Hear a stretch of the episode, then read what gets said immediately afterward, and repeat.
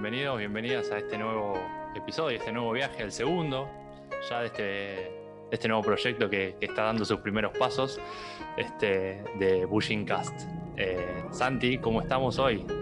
Buenas Javi, estamos perfectos. Hoy tenemos unas ganas de empezar este, este programa hermoso. Así estoy, estoy, estoy contento, estoy contento. Sí, se te nota, se te nota en la voz, eh, aparte del día acompaña. El, el anterior fue lluvioso. Vamos a decir, hay varias curiosidades. Nico San, que fue el invitado anterior, mi instructor, este, y tu compañero de dojo, le encantan los días lluviosos. Y así fue su primer programa. Hoy es un día soleado, supongo que a Facu le debe gustar el día soleado. Hoy le preguntamos, Eh, hoy le preguntamos. Uy, ya, ya, ya, ya lo reveré. Bueno, pero también quería, quería comentar que por ahí hoy van a ver una estructura distinta en el programa, este, un poco acorde también eh, a, a cada invitado, casi que sea naturalmente, ¿sí? Eh, lo voy a presentar, Facundo Arroyo, instructor Shihan de la Bushinkan décimo Dan. Facu, ¿cómo Un estamos? aplauso para Facu.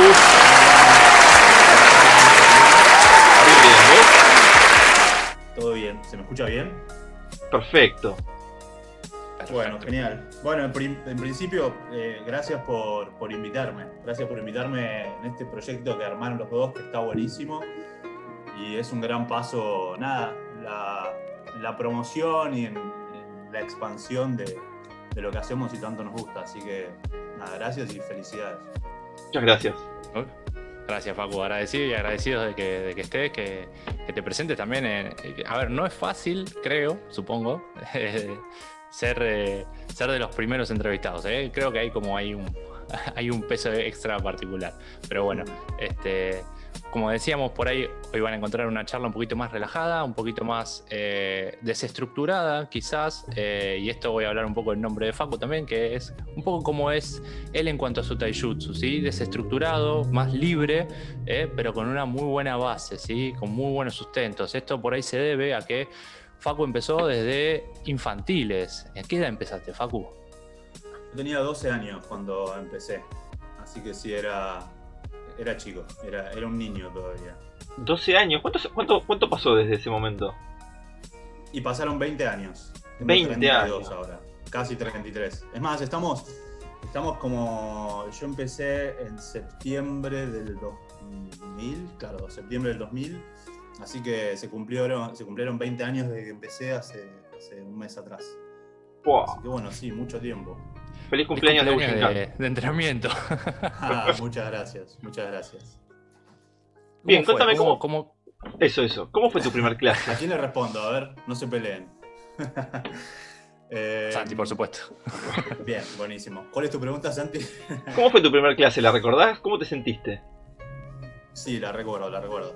A ver, en principio yo llegué a, a en esas casualidades, entre comillas, pero no fue algo buscado por mí, sino que, bueno, ahora, cuento exactamente cómo, pero, pero son esas cosas que te llegan sin, sin ningún tipo de, control ni, ni expectativa, sino que caes en ese lugar y bueno, nada, acá, acá seguimos, acá sigo. Eh, yo en ese momento tenía ganas, o sea, jugaban, jugaba, me gustaba jugar al fútbol con mis amigos, como, muchos chicos de esa edad. eh, y, tenía ganas de, ir a un club, jugar en algún club, no, nada, nada profesional, yo nunca fui buen jugador de fútbol ni nada de eso, pero tenía ganas de ir a aprender a jugar al fútbol y jugar. Y, mi viejo, Billy, que es practicante también, por eso le mandamos ahí un abrazo grande, eh, no, practicante en ese momento, sino que él empezó hace cuatro años atrás, o sea, no es que en ese momento practicaba y me llevó, llevó a su hijo a practicar, no. Pero en, en, en Munro, de donde, de donde soy, había un dojo muy, muy conocido, que era el dojo de Daniel Hernández, eh, que era muy llamativo el lugar, era muy lindo y muy llamativo, y, y cada vez que pasabas por ahí, eh, era un lugar que te llamaba la atención. Estaba lleno, estaba lleno como de armas afuera, entonces llamaba la atención. Cuestión es que él pasó por ahí y, y nada, decidió preguntar si había clases de infantiles. Eh, es como, yo, yo- yo siempre lo pienso como que él no se animaba y dijo, a ver, lo mando a mi hijo. Y, y bueno, agradezco porque salió, salió bien, obviamente. Bueno, y preguntó si había clases infantiles. Había clases infantiles, de hecho las estaba dando Pablo, que es, sigue siendo hoy en día mi instructor. Y instructor mío, de, Santi, bueno, en parte también de Javi. Eh, y bueno, nada, se comprometió a que yo iba a ir a una clase, cuando me lo dijo yo no tenía ni ganas porque no era lo que yo quería hacer, pero como ya se había comprometido, eh, dije, bueno, voy a ir, voy a ir y, bueno, eh, fue un, por más cliché que suene, fue un antes y un después en mi vida. Fue un, momento bisagra. Encontré algo que no estaba buscando, pero que era algo que, que nada, se transformó en algo muy, muy, muy grande y muy importante para, para mí. Así que bueno, un poco así empecé, sin quererlo, y, acá estoy. Sí, como decías, Billy, te usó, Billy San, el papá de Facu, te usó como un caballito, como el caballo de Troya, ¿no? Como que te hizo a vos abrir la puerta y después Billy eh, llegó a ser tu alumno. Igual ya vamos a llegar a eso, ¿eh? que también la historia. Faltan un eh, par de años en el medio. Sí, sí, sí. casi, casi 19, digamos. Sí, bastantes para eso vamos a dar el primer paso. ¿Cómo fue esa primera clase con Pablo? Bueno, como dije, daba clases para infantiles, o, sea, éramos todos chicos. De hecho, yo era uno de los más grandes, la mayoría eran más chiquitos. A ver, bueno, vos Javi que tenés experiencia dando clases infantiles, pero en ese momento era como más disparejo, o sea, había chicos desde 5 años hasta chicos como yo que teníamos 12 años. O sea, era como mucha diferencia de edad, imagínense mucha diferencia de, tamaño también. Pero bueno, los, mis primeros años fueron así y, fue buenísimo, la verdad. Muy divertido y muy... Nada, la, mente, la mente de un chico es muy diferente obviamente a la de un adulto y, toda la, fantasía, la fantasía con la que entras a, ese dojo y los ninjas y esto y lo otro es muy, muy fuerte. Pero bueno, esa primera clase, eh, obviamente que recuerdo sensaciones, ¿no? O sea, recuerdo obviamente el, hecho de entrar al dojo, que sea todo nuevo, eh, y bueno, y ver, ver lo que nos mostró Pablo, que, me... Creo que en el primer momento que, que él mostró algo, yo dije, esto, esto, esto me encanta y lo quiero hacer, que es un poco lo que contó Nico en la clase pasada, que de, paso le mando un abrazo grande, que, que vi el, capítulo anterior, estuvo muy bueno, y bueno, él contaba que, que yo lo invité, éramos compañeros de colegio y lo invité a, a venir al dojo y bueno, está, sigue, sigue, por suerte sigue, eh, después de tantos años, así que le mando un abrazo grande. Está acá en el chat, eh, te está haciendo el aguante. Ah, buenísimo, bueno, un abrazo Nico. Eh, que es uno de los grandes Buyu, como decimos en Bushinkan, los amigos marciales de nada, Bushinkan para mí, ¿no? Así que bueno, esa primera clase, como decía, recuerdo esas sensaciones más que nada de, sentirme muy bien, de sentir como que llegás a ese lugar en el cual encajás.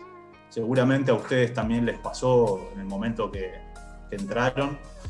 Eh, y, más que nada eso, más que nada eso, sentir que llegas a un lugar en el cual te querés quedar, estás, estás bien y querés aprender y, que tenés mucho para, mucho para aprender y, mucho para, vivir. Así que un poco fue esa la, sensación de esa primera clase. Después un poco, si, si vamos más al aspecto, al aspecto concreto, eh, hasta creo que Nico compartió lo mismo, que dijo, eh, la, mi primera clase fue un Yunomote Gyaku, eh, y me gustó y, a mí creo que me pasó lo mismo, o, por lo menos recuerdo eso, por ahí nada que ver, por ahí fue otra cosa, pero yo recuerdo eso, como que hicimos un Omote Gyaku y dije, ah, qué bueno esto, y ya está. Y, bueno, acá estamos. Tal cual, casi como esa sensación de creer que, uy, yo también puedo hacer esto, ¿no? Me parece ahí también ese, e, e, e, ese, ese enganche, ¿no? Como todo ese mundo, a ver, fantástico del ninja, que después uno le va, como vos decís también, como que lo va decantando y lo va encajando en el lugar que corresponde. Este, pero bueno, supongo que en esa época, sobre en esos principios de Bushinkan en Argentina, sobre todo en el viejo Tango Dojo, todavía era eh, por descubrir, digamos. Sí, era, era, a ver, yo a veces lo pienso y bueno, yo soy una persona joven, no, tengo 20 años, pero tengo 32 años, no es que tengo 50, 60, 70, no, soy joven, pero a ver, ¿por qué, hago esta aclaración? Porque normalmente cuando, dice, cuando uno dice antes era distinto, parece, viste, es típico de una persona grande. En otra época, en otra vida. En otra época. Claro, como Oscar la otra vez que nos contaba. Claro, bueno, Oscar, un, grosso. Si en algún momento ve el, video, le mandamos un abrazo grande. Amigo de la casa. Eh, amigo de la casa. Pero ¿a qué iba con esto? Que realmente en ese momento era muy distinto todo. Más allá del entrenamiento, cómo lo hacíamos o cómo no lo hacíamos, en diferencia hoy, lo que era muy distinto era esto. Estas cosas no existían en ese momento. Eh, este, esta llegada, este, este, tipo de programas o, la internet como es hoy, o ya desde hace unos años obviamente, no era así, para nada. Eh, era, era muy, muy todavía old school, o sea, nosotros nos las pasábamos tomando nota, no era agarro el celular y grabo un video, existía, o sea, existían los celulares, pero no, no era, nosotros no los teníamos, no solo porque éramos chicos, sino porque no era común en ese momento. Eh, entonces cambió todo muchísimo y obviamente que eso afecta todo. Eh, no digo afecta en el mal sentido, sino afecta en el sentido que lo cambia todo. Eh, cómo, esto llega y cómo nos comunicamos y cómo... Nada. un poco eso. así que sí, en ese momento era todo muy, muy diferente. No teníamos el nivel de información que tenemos hoy de las cosas. Entonces había más espacio todavía para la fantasía y para uno sacar sus propias conclusiones. Y, no, había, no había tampoco, si bien no es que eran los 80, los que entrenan desde los años 80, más que nada los instructores de, o los Daishihanes o incluso Pablo que entrena desde el principio de los 90, imagínense el nivel de información que había en esa época, ¿no? que era realmente muy poquito, porque aparte viajaban muy pocos a Japón y no todo el tiempo. Hoy en día, por suerte, bueno, no ahora justo con la cuarentena, pero por suerte muchas, muchos practicantes eh, viajan a Japón, entonces tenemos como información muy de primera mano y eso, hay una rueda muy armada. En ese momento era como, era distinto, era distinto, había pocos como referentes, eh, que era como la información, era como las fuentes principales, y bueno, era distinto. Eh, no, digo que era mejor ni que era peor, simplemente era diferente. Así que, como, como les decía también, en, mi mente como, como niño, eh, o como preadolescente, pero un niño al fin, eh, nada, estaba lleno de fantasía, de, ver un, ninja y, y, flashear, ¿viste? Era, yo lo recuerdo como una sensación muy linda, obviamente, no, lo recuerdo con vergüenza, decir, ay, qué, nabo que era, no, no, era chico y nada, me encantaba, me encantaba. Aparte, hice amigos ahí. Eh, mi primera clase lo conocí a Sebastián Montini, que hoy en día ya no entrena. Es un gran amigo mío que vivía a la vuelta de mi casa. Él vivía a la vuelta de mi casa y era amigo de amigos míos, pero yo no era amigo de él. Y en el dojo nos hicimos amigos. Eh, y a los al, mes de entrenar llevé a otro amigo mío, Lucas Menardi, que tampoco entrena hoy, pero nos hicimos un gran grupo de amigos y bueno, la relación con Pablo, ustedes ya saben cómo es, ¿no? Que Pablo es muy especial y eh, es una persona que inmediatamente, como contaban el otro día también, que decía Nico, y que compartían ustedes también, es una persona que inmediatamente te abre las puertas eh, y, generas una relación eh, importante. no es esas relaciones distantes para nada, todo lo contrario. Entonces, nada, era la verdad que para mí entrenar era, sigue siendo, pero en ese momento yo como chico era algo muy, muy, muy grande. Claro, era eh, muy fuerte mm, como eh, eh, justamente el término Buju, ¿sí? el amigo marcial, tiene casi como el corazón en, todo esto, ¿no? Digamos como que justamente la parte más importante quizás de Bushinkan, por lo menos lo que consideramos, es, esto, ¿no? La, unión, la comunicación, la, conexión entre las personas. Eh, te voy a hacer una pregunta por ahí, medio nada que ver, pero por ejemplo, yo recuerdo en el dojo de Daniel Hernández, en el Tango Dojo, hubo una clase, eh, eh, no recuerdo bien de qué, Shihan japonés, pero fue una de las primeras clases virtuales. No sé si vos estuviste ahí o todavía no había llegado. Eh, sí, sé de lo que hablas. Con Noguchi. Pero sabes que, sí, pero sabes que creo que no fue en el dojo de Daniel, sino que fue en el. en ese momento, esto fue en el año más. Bueno, yo soy uno de esos Nico lo sabe, yo soy un memorioso, así como Javi también, viste que recuerdo cosas que eh, sin, sin, quererlo lo recuerdo cosas, pero no importa. Eh, esto creo que fue en el año 2005, por ahí, o sea, sí, yo ya entrenaba hace unos años, no estuve porque nosotros en ese momento ya no estábamos con Daniel, eh, o sea, Pablo ya no era más alumno de Daniel hacía varios años, entonces no, no estuvimos, pero sí, eso, eso fue un momento que Daniel Hernández estaba como haciendo varias cosas en conjunto con Carlos Echegaray, que es otro pionero de la Bushinkan en Argentina, y Willy Iglesias, que es otro Daishihan también pionero de acá. Y, entre esas cosas que hicieron, sí, hicieron como la.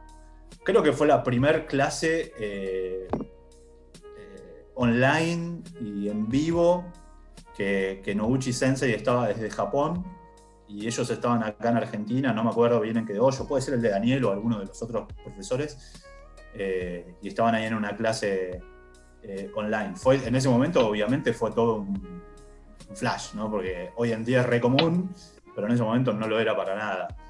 Creo que, creo que en Japón estaba Noguchi junto con Darren, eh, que, era el que estaba haciendo la movida. Eh, pero no, no estuve, no estuve en, esa clase, simplemente me enteré de verlo. Ok, era una duda personal que tenía también, porque no recordaba bien el año. Sí, creo que fue 2005, por ahí, por ahí, más o menos por ahí. Cuéntame, Facu. Sí. Decime, ¿tenés alguna anécdota graciosa, alguna anécdota, una clase que te haya parecido muy genial o que te haya marcado mucho en tantos años? Uy, qué difícil, o sea, debo tener un millón, pero viste que, cuando te lo preguntan no se te viene nada. Se bloquea. Eh, así específico. Pero clases geniales, miles, miles de clases geniales o de anécdotas. Eh, a ver, algo, algo, algo que puedo contar como anécdota, quizás, cuando, por cuestiones que no vienen al caso, eh, en el año 2002, principio del 2002, Pablo deja de ser alumno de Daniel Hernández y, y dejamos, o sea, nos vamos del dojo este lindo que cuenta Javi, que contaba donde yo empecé, el Tango Dojo, que es este dojo en Moonrock. que hoy ya no existe ese lugar físico, sino que Daniel da clases en otro lado. Pero nos vamos de ese lugar que era, era un lugar muy lindo y era como que vos entrabas ahí y te sentías que estabas en Japón. Por lo menos para los que nunca habíamos estado en Japón, era como entrar a Japón, porque estaba todo ambientado, era muy lindo. Y de repente era como, nos vamos de ahí con un nivel de incertidumbre tremendo. ¿A dónde vamos? Era empezar a buscar un lugar. Los que alguna vez se tuvieron que ir de un dojo y empezar a buscar un lugar, saben que es como una época medio conflictiva, decir a dónde vamos a parar, pero bueno, no importa, vamos a ir entrenando.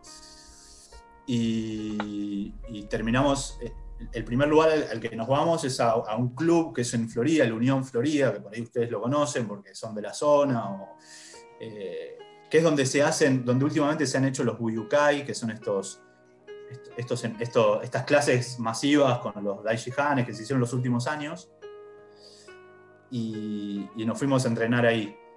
Y de repente de estar en un lugar que parecía que estábamos en Japón, nos fuimos a un lugar que tenía piso de, piso de, no sé, piso bien duro, no me sale ahora, pero baldosa. Baldosa. Eh, y cada dos por tres estábamos en clase y entraron unos chicos que tenían que pasar por ahí a buscar unas cosas para, para jugar al fútbol. Había cambiado todo absolutamente, pero, pero a nosotros en sí no nos importaba, o sea, lo único que nos importaba era era entrenar. Pero para, se me vino una, anécdota graciosa que para mis viejos en ese momento no era gracioso, pero hoy, con tantos años que pasaron, es gracioso. yo en la secundaria fui un, alumno malísimo. O sea, Nico algo dijo el otro día que éramos muy mal, éramos malos alumnos, o sea, no le dábamos bola al colegio. Eh, y... Estudiaba mucho Bushinkan, eso sí, que hacían listas de técnicas, golpes, nombres. Sí, sí, eso sí. Eso, eh, para eso éramos buenos alumnos, para lo que era el colegio éramos malísimos.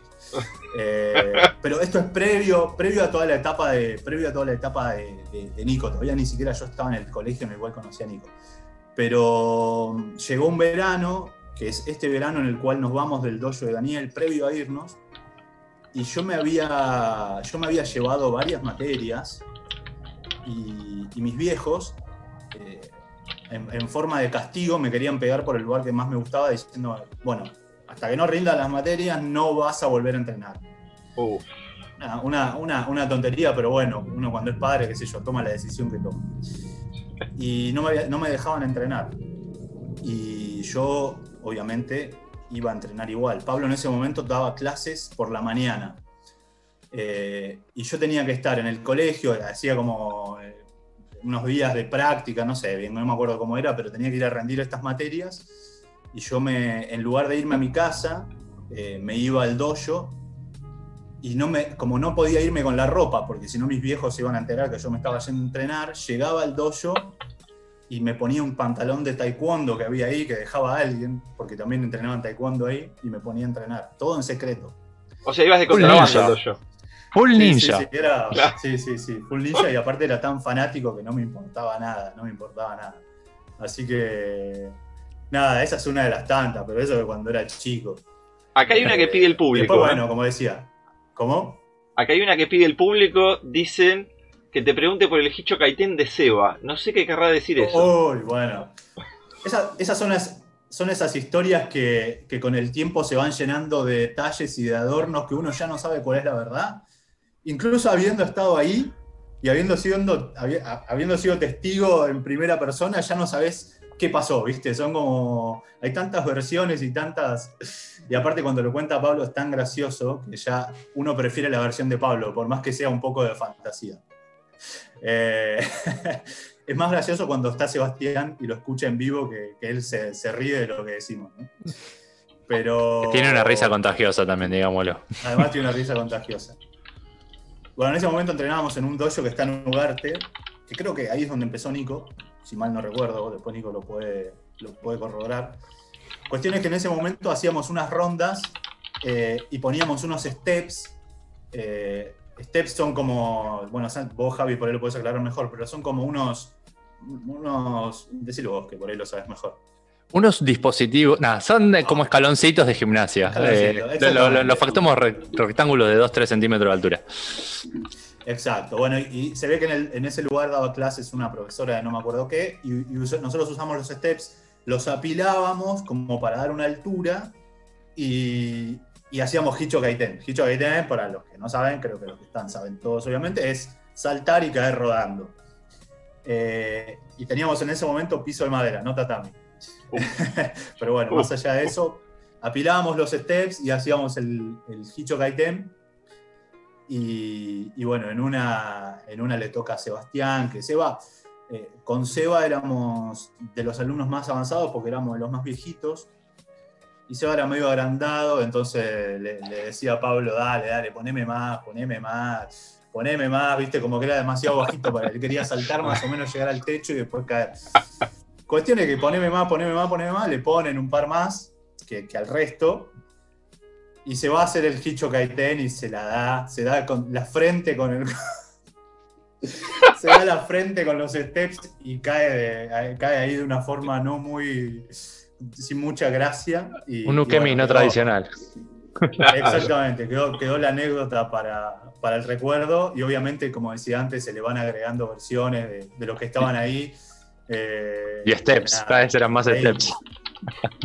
Sí, sí, sí, una, una- una anécdota, eh, nada, graciosa, graciosa del- de la historia, De, de- de la juventud, ¿no? La- la- el, el desafío.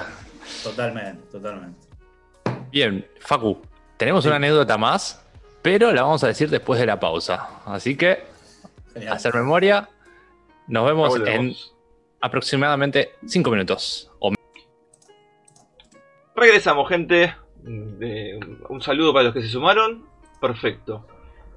y Bien. gracias a los que se quedaron. Y a los que se quedaron también. Muchas gracias. Acá eh, un anónimo nos manda una pregunta muy, muy importante. Facu, ¿por qué te dicen Kurt?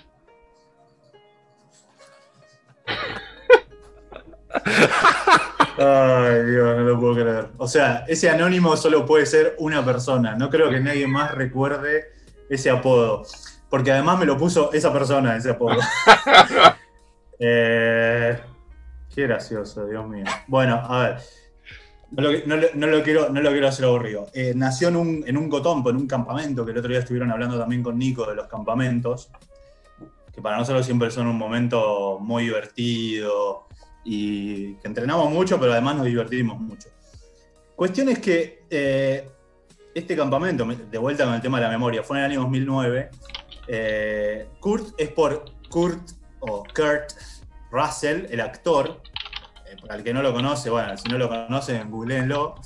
hay una película que a este anónimo le gusta mucho, que en su momento me la hizo ver y a mí también me gusta mucho la película, que es The Thing, o La Cosa, o El Enigma de Otro Mundo, es una película de terror del año 1982, que hay un, hay un, alien, una forma de vida extraterrestre que lo que hace es imitar vidas, imitar eh, la vida con lo que se va cruzando y copia.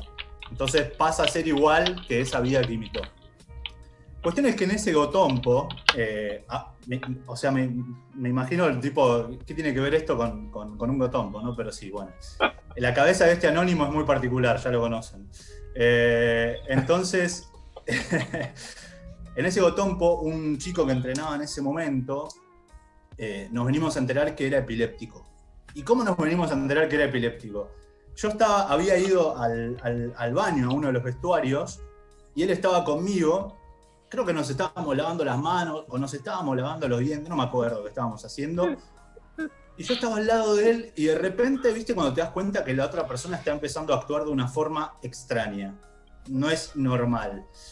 Y lo empecé a mirar y, empezaba a ver que esta persona empezaba como a, hacer movimientos raros.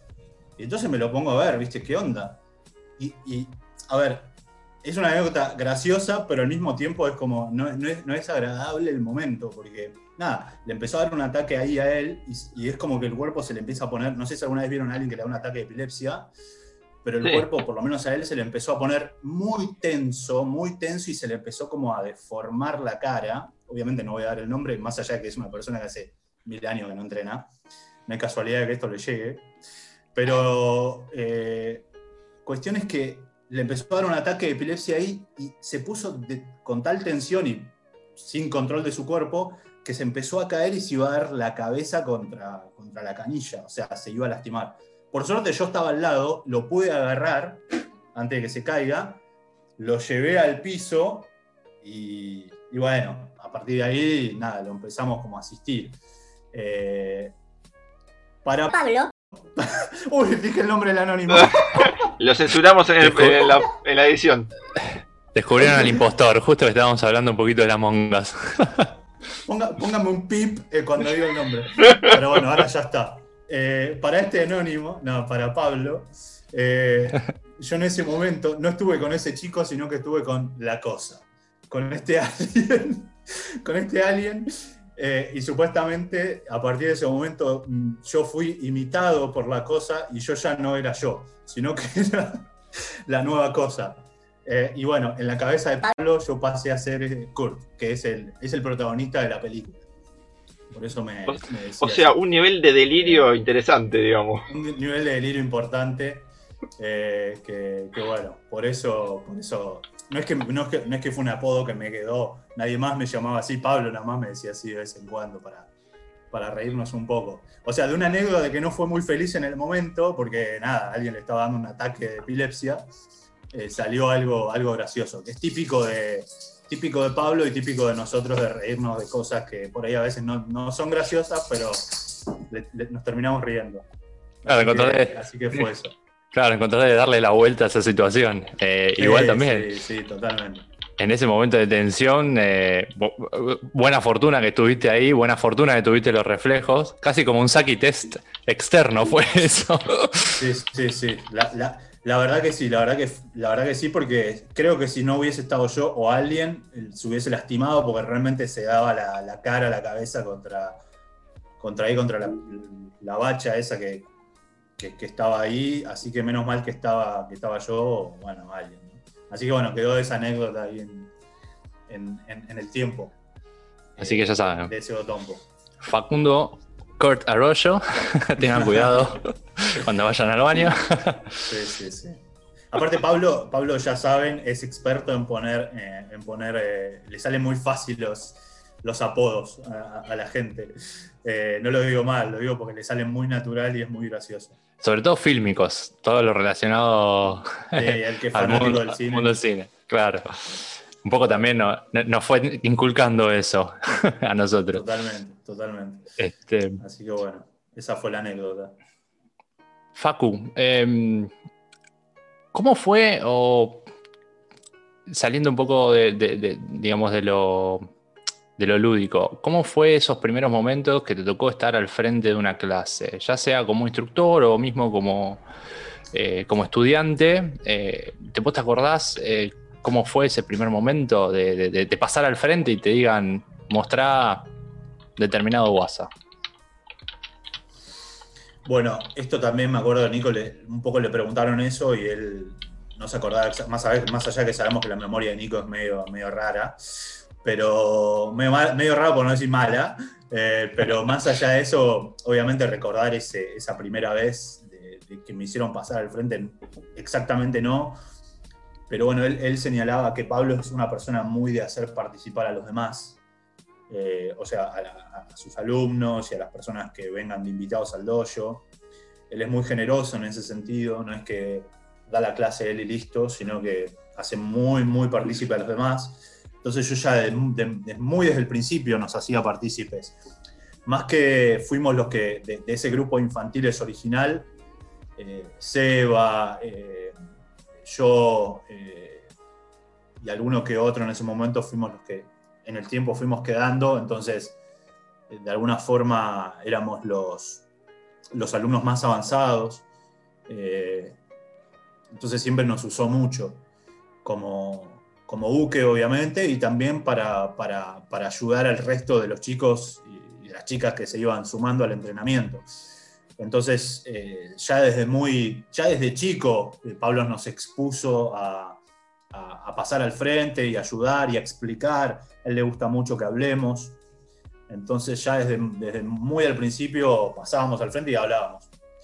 Eh, por eso, a mí me pasa, si bien desde, hace unos años soy instructor, pero, pero nunca me, no sé si nunca, al principio seguro sí, pero ya desde hace mucho tiempo no, me genera pudor pasar al frente y, mostrar y charlar y, hablar. Eh, pero principalmente por esto, porque Pablo nos daba ese lugar y nos lo sigue dando, eh, que es algo buenísimo y es algo muy natural de él que creo, va, no creo, no todos los instructores lo tienen, eh, ese espacio que él da de permitirle crecer al, alumno de esa forma, ¿no? Porque realmente crecemos mucho al, ser expuestos. No lo digo expuesto en el, mal sentido, sino de pasar al frente y mostrar lo que tenés, decir lo que podés, con el lenguaje que tengas, y así vas mejorando, vas aprendiendo, te vas equivocando, y, está buenísimo, es una forma muy buena de, aprender. Y por suerte, bueno, lo tuvimos a Pablo que, lo hace de esa forma. Eh, así que eh, de vuelta, específicamente no recuerdo esa primera vez, pero sí que, fue algo que, lo, hacíamos, lo hacíamos mucho. No es que lo hacíamos de vez en cuando. Cada clase Pablo nos hacía pasar y mostrar eh, y explicar. Y, con respecto a dar clases, yo empecé, la palabra por ahí no es tarde, pero sí después de muchos años de entrenamiento. Yo empecé a dar clases en el 2016, o sea, hace cuatro años, cuando ya tenía más de 15 años de entrenamiento. O sea que ya tenía como un bagaje eh, encima.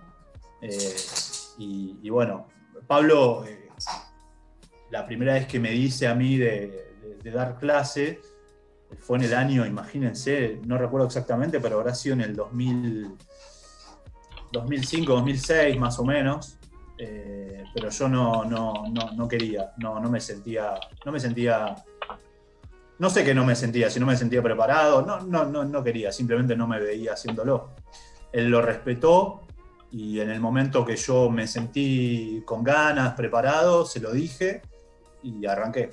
Pero imagínense que tanto Santi Royan, eh, al cual le mando un abrazo también, compañero de muchos años, y Nico, eh, empezaron primero eh, a dar clases, o sea, son instructores de más años que yo, si bien yo empecé a entrenar antes que ellos. Eh, ellos se sintieron preparados o con las ganas o con el compromiso antes que yo de, de, instruir, así que tienen más experiencia como instructores que yo. Eh, pero bueno, cuando en mi primera clase como, como instructor yo ya venía, eh, yo ya venía como muy preparado. Pablo ya me había preparado mucho en, sus propias clases, dándome mucho espacio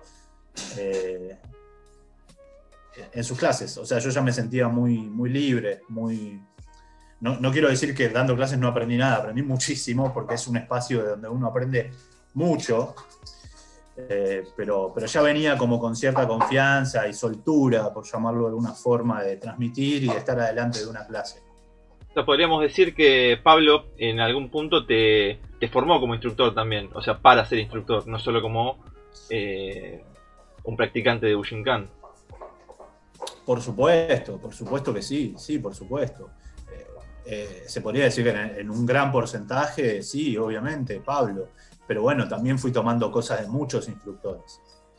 De hecho, yo en un momento eh, dejé de entrenar con Pablo, o sea, de vuelta, yo a Pablo lo conozco cuando tengo 12 años, o sea, desarrollo con una relación casi de, se podría decir, de padre-hijo, o sea, eh,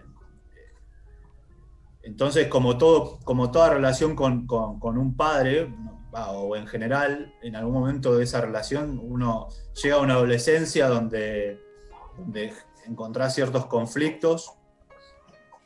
Nos pasa la mayoría que en la adolescencia, o incluso en el momento que sea, ¿no? uno tiene conflicto con su padre, con sus padres, eh, y necesita despegarse un poco. Y bueno, yo, pasé por esa etapa de despegarme de, de Pablo como instructor un par de años, eh, donde me fui a entrenar con Maxi Rosati, que es un Daishi Han, eh, de, Argentina, un, grosso, eh, y, entrené unos años con él. Si bien seguíamos teniendo relación con todos los chicos y con Pablo mismo, yo seguía teniendo relación porque es una persona importante para mí, obviamente, lo sigue siendo, obvio.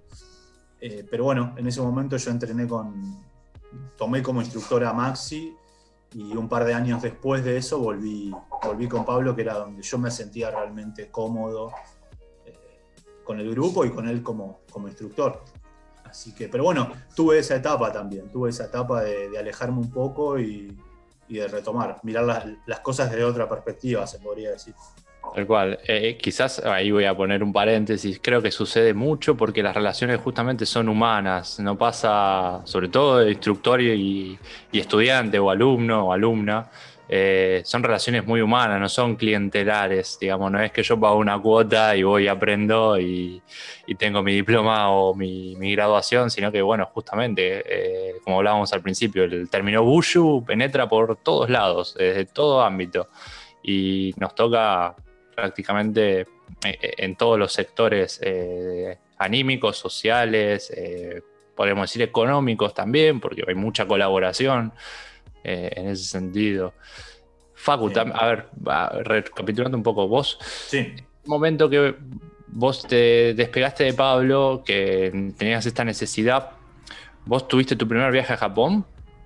Sí, exacto. Yo mi primer viaje a Japón lo hago en el 2010 y en ese momento estaba entrenando con, con Maxi. Así que ese viaje lo comparto con el grupo de Maxi, digamos. Eh, y sí, bueno, esa fue mi, primera, mi primera experiencia allá en Japón. Eh, un lindo viaje, pero como esto, esto es muy personal, hay mucha gente que le pasa, pero siempre se dice que el primer viaje a Japón es, es una experiencia bastante fuerte y por momentos muy confusa, porque hay demasiada información nueva. Eh, demasiado para, digerir, demasiado para digerir, demasiada información para digerir. No solo a nivel Bushinkan, que es mucho, muchísimo, imagínense, es verlo a Soke y a, sus principales alumnos, que eso ya es muy fuerte, eh, pero también lo que es la cultura, ¿no? Ir a un cambio de cultura que es, es casi como ir a un opuesto nuestro, y, entonces ese viaje, si bien obviamente lo disfruté, eh, es no es por comparar, cada viaje es único, pero el viaje que tuvimos el año pasado fue otra cosa absolutamente diferente. Que después, si quieren, hablamos un poquito de ese viaje. Pero bueno, sí, ese primer viaje lo hago con el grupo eh, de, Maxi Rosati. ¿Qué cosas te llamaron la atención? A ver, tratando de no comparar, que es difícil, pero ¿qué cosas son las que digamos, justamente hicieron ese impacto en vos, eh, tanto, bueno, del país, obviamente la cultura, el idioma que es distinto, y sobre todo el hombu, todo el hombu, todo lo, lo- que conlleva el hombu, ese viejo hombu dojo. Sí, claro, exacto. En ese momento todavía era el, antiguo Hombu Dojo. Eh, no, el, no el, que, el que está, bueno, ahora tiene, creo que tiene ya cinco años más o menos en el que igual se entrena ahora, pero en ese momento era el anterior, que queda, eh, el otro día Nico que dijo que quedaba más o menos a unas cuadras, hago una pequeña corrección, no por corregirlo a él, sino por un dato histórico, queda enfrente, o sea, es literalmente enfrente del antiguo Hombu Dojo que ya no existe, pero este está enfrente. Para que no se pierda la Eh, gente cuando viaje, ¿eh? Está enfrente. Exacto, exacto, está enfrente. Enfrente, si, si fuiste antes del 2015 a Japón, ahora tenés que ir enfrente de donde fuiste antes. Eh, que como dijo Nico, está pegado a las vías del tren, pegadísimo a las vías del tren. Eh, ir al Hombu Dojo es algo espectacular. A ver, es como una experiencia, es una experiencia muy mágica, por llamarlo de alguna forma, por más cursi que suene por muchos motivos, por muchos motivos, por, la, por el nivel de expectativa que uno tiene, por el nivel de manija que uno tiene, por todo lo que le contaron, por todo lo que vio, eh, por todo lo que uno vio, más que nada en esa época yo miraba, o sea, éramos consumidores absolutos de, de videos de soque y de cosas de soque, entonces de repente entrar en ese lugar era como entrar a lo máximo, a lo máximo que uno puede aspirar en lo que nosotros hacemos el lugar absoluto al cual podemos llegar eh, como espacio, ¿no? Entonces, entrar al, al, es una experiencia muy fuerte y muy emocional. Eh, siempre depende de la persona, pero yo creo que para todos lo es. Perdón el ruido ahí que se escuchó. Estamos hablando de, impactante, así que está bien. Fue, como impactante y ¡pa! Eh, así que es una experiencia así. La palabra es buena, impactante. Impactante. Ni hablar lo que es por verlo por primera vez a Soke. Eh, que, que es, es muy fuerte. Es muy fuerte. Y, y bueno, después Japón mismo, ¿no? Japón mismo es un país único. Si bien cada país es único, obviamente. Parece una tontería lo que digo, pero este es, como si fuese más único todavía, porque realmente lo que pasa en Japón yo creo que no pasa en ningún país del mundo. Si vos decís, bueno, Argentina, bueno, podemos compartir cosas con otra cultura. Estados Unidos, bueno, compartir cosas con otra cultura. Japón es como único. Creo que no hay ningún país que se le compare en cuanto a sus cuestiones culturales. Entonces, es muy chocante, eh, es muy chocante y- como decía antes, mucha nueva información. Eh, seguramente todos los que, estuvieron, cuando cuente, cuando, los próximos que estén en este Bushing Cast, o Nico cuando estuvo el otro eh, comparte esto, ¿no? De ir a un lugar que, que te, que te deja como pasmado. Necesitas un par de días como para entrar en sintonía y ni hablar lo que es volver a Argentina. Eh, es, es como que no necesitas un- unos buenos días para volver a estar en, la sintonía de, tu vida cotidiana. Eh, te puede pegar de muchas formas la vuelta. Eh, así que es una experiencia fuerte. Es una experiencia fuerte. Y ese viaje, ese primer viaje, lo fue. Lo fue para mí. Y además de, de ser lindo, obviamente, fue, fue una experiencia que recuerdo más como, como impactante que, que linda. Más allá de que lo fue, obviamente, pero fue más impactante que linda. Ese Mm. primer viaje de allá del 2010. Sobre todo por, por- por todo el. eh, a ver, supongo, todo el. El hecho de armar el viaje, planificar el viaje, eh, preparar el viaje. Ese momento Sí. previo. Sí, y además fue todo medio, la verdad que fue, eh, fue medio caótico. eh, conseguir la plata no fue nada fácil, pero, pero bueno, eh, era uno de esos obstáculos que muchas veces tenemos. y- pero bueno, hay que, hay que ir pasándolos. Y además, yo viajaba solo, o sea, los chicos ya estaban allá, Maxi y los otros chicos que estaban allá ya estaban allá y yo viajaba solo. O sea, era mi primer viaje a Japón y yo iba solo desde acá a, Japón, o sea que y, e ir acá a Japón ya lo saben los que, los que fueron y los lo que no ya lo saben igual, que no es tipo ir de acá a Brasil, que son dos horitas de avión y estábamos. Son 80.000 horas de, de avión, hay que hacer una escala, entonces era como un nivel de incertidumbre muy alto eh, que sumaba también a todo este impacto ¿no? del viaje. Eh, pero fue también parte o sea, el viaje, eh, quiero decir, el, ir hacia allá también es parte del viaje a Japón, de la experiencia Japón, digamos. Y haberlo hecho solo fue, estuvo bueno también, estuvo bueno, pero al mismo tiempo es como toda una incertidumbre. Tal cual. Bueno, y que prácticamente, ya que estamos, vamos a casi al, lado opuesto, digo, al, viaje que fue eh, en grupo, en compañía, eh, con Pablo de vuelta ya como instructor, nuevamente, en el Hombu nuevo. Sí, bueno, este, a ver, justo estamos a casi un año, increíble que se haya pasado casi un año de ese viaje, y, yo lo recuerdo como algo muy único que, nos tocó vivir eh, por muchos motivos.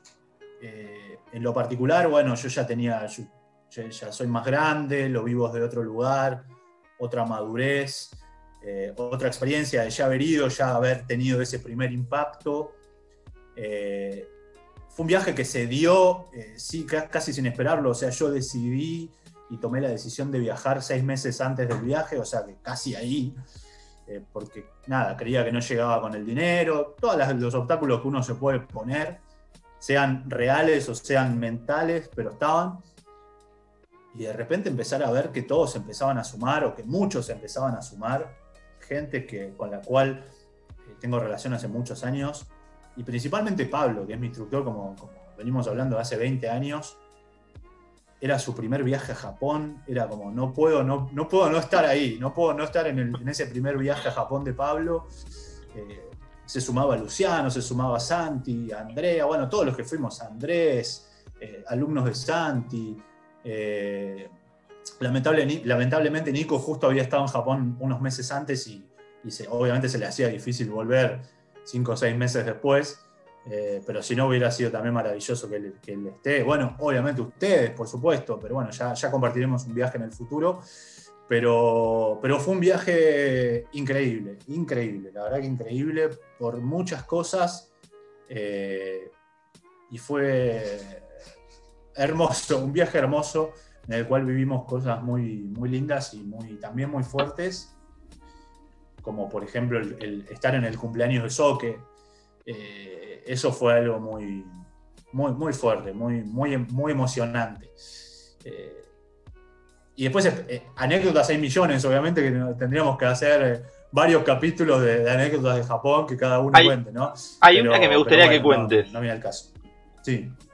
Hay una que involucra, te involucra a vos, a otras dos personas y una ducha. Uf. Otra vez Kurt. Otra vez Kurt. Bueno, una, experiencia un poco conflictiva. Eh, en, Japón, en Japón nos hospedamos, eh, no podía, éramos como 14 el grupo, o casi, entonces era muy difícil encontrar un lugar que nos hospedáramos todos.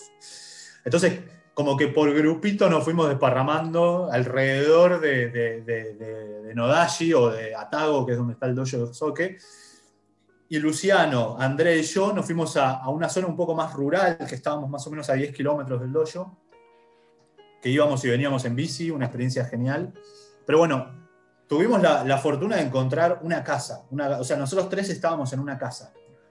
Eh, estábamos muy cómodos, eh, muy libres, eh, y cuestiones que en un momento, cuando llega Luciano, que es el último en llegar a esta casa, yo le estoy haciendo un tour eh, por la casa mostrándole cómo era y le quiero mostrar eh, la ducha.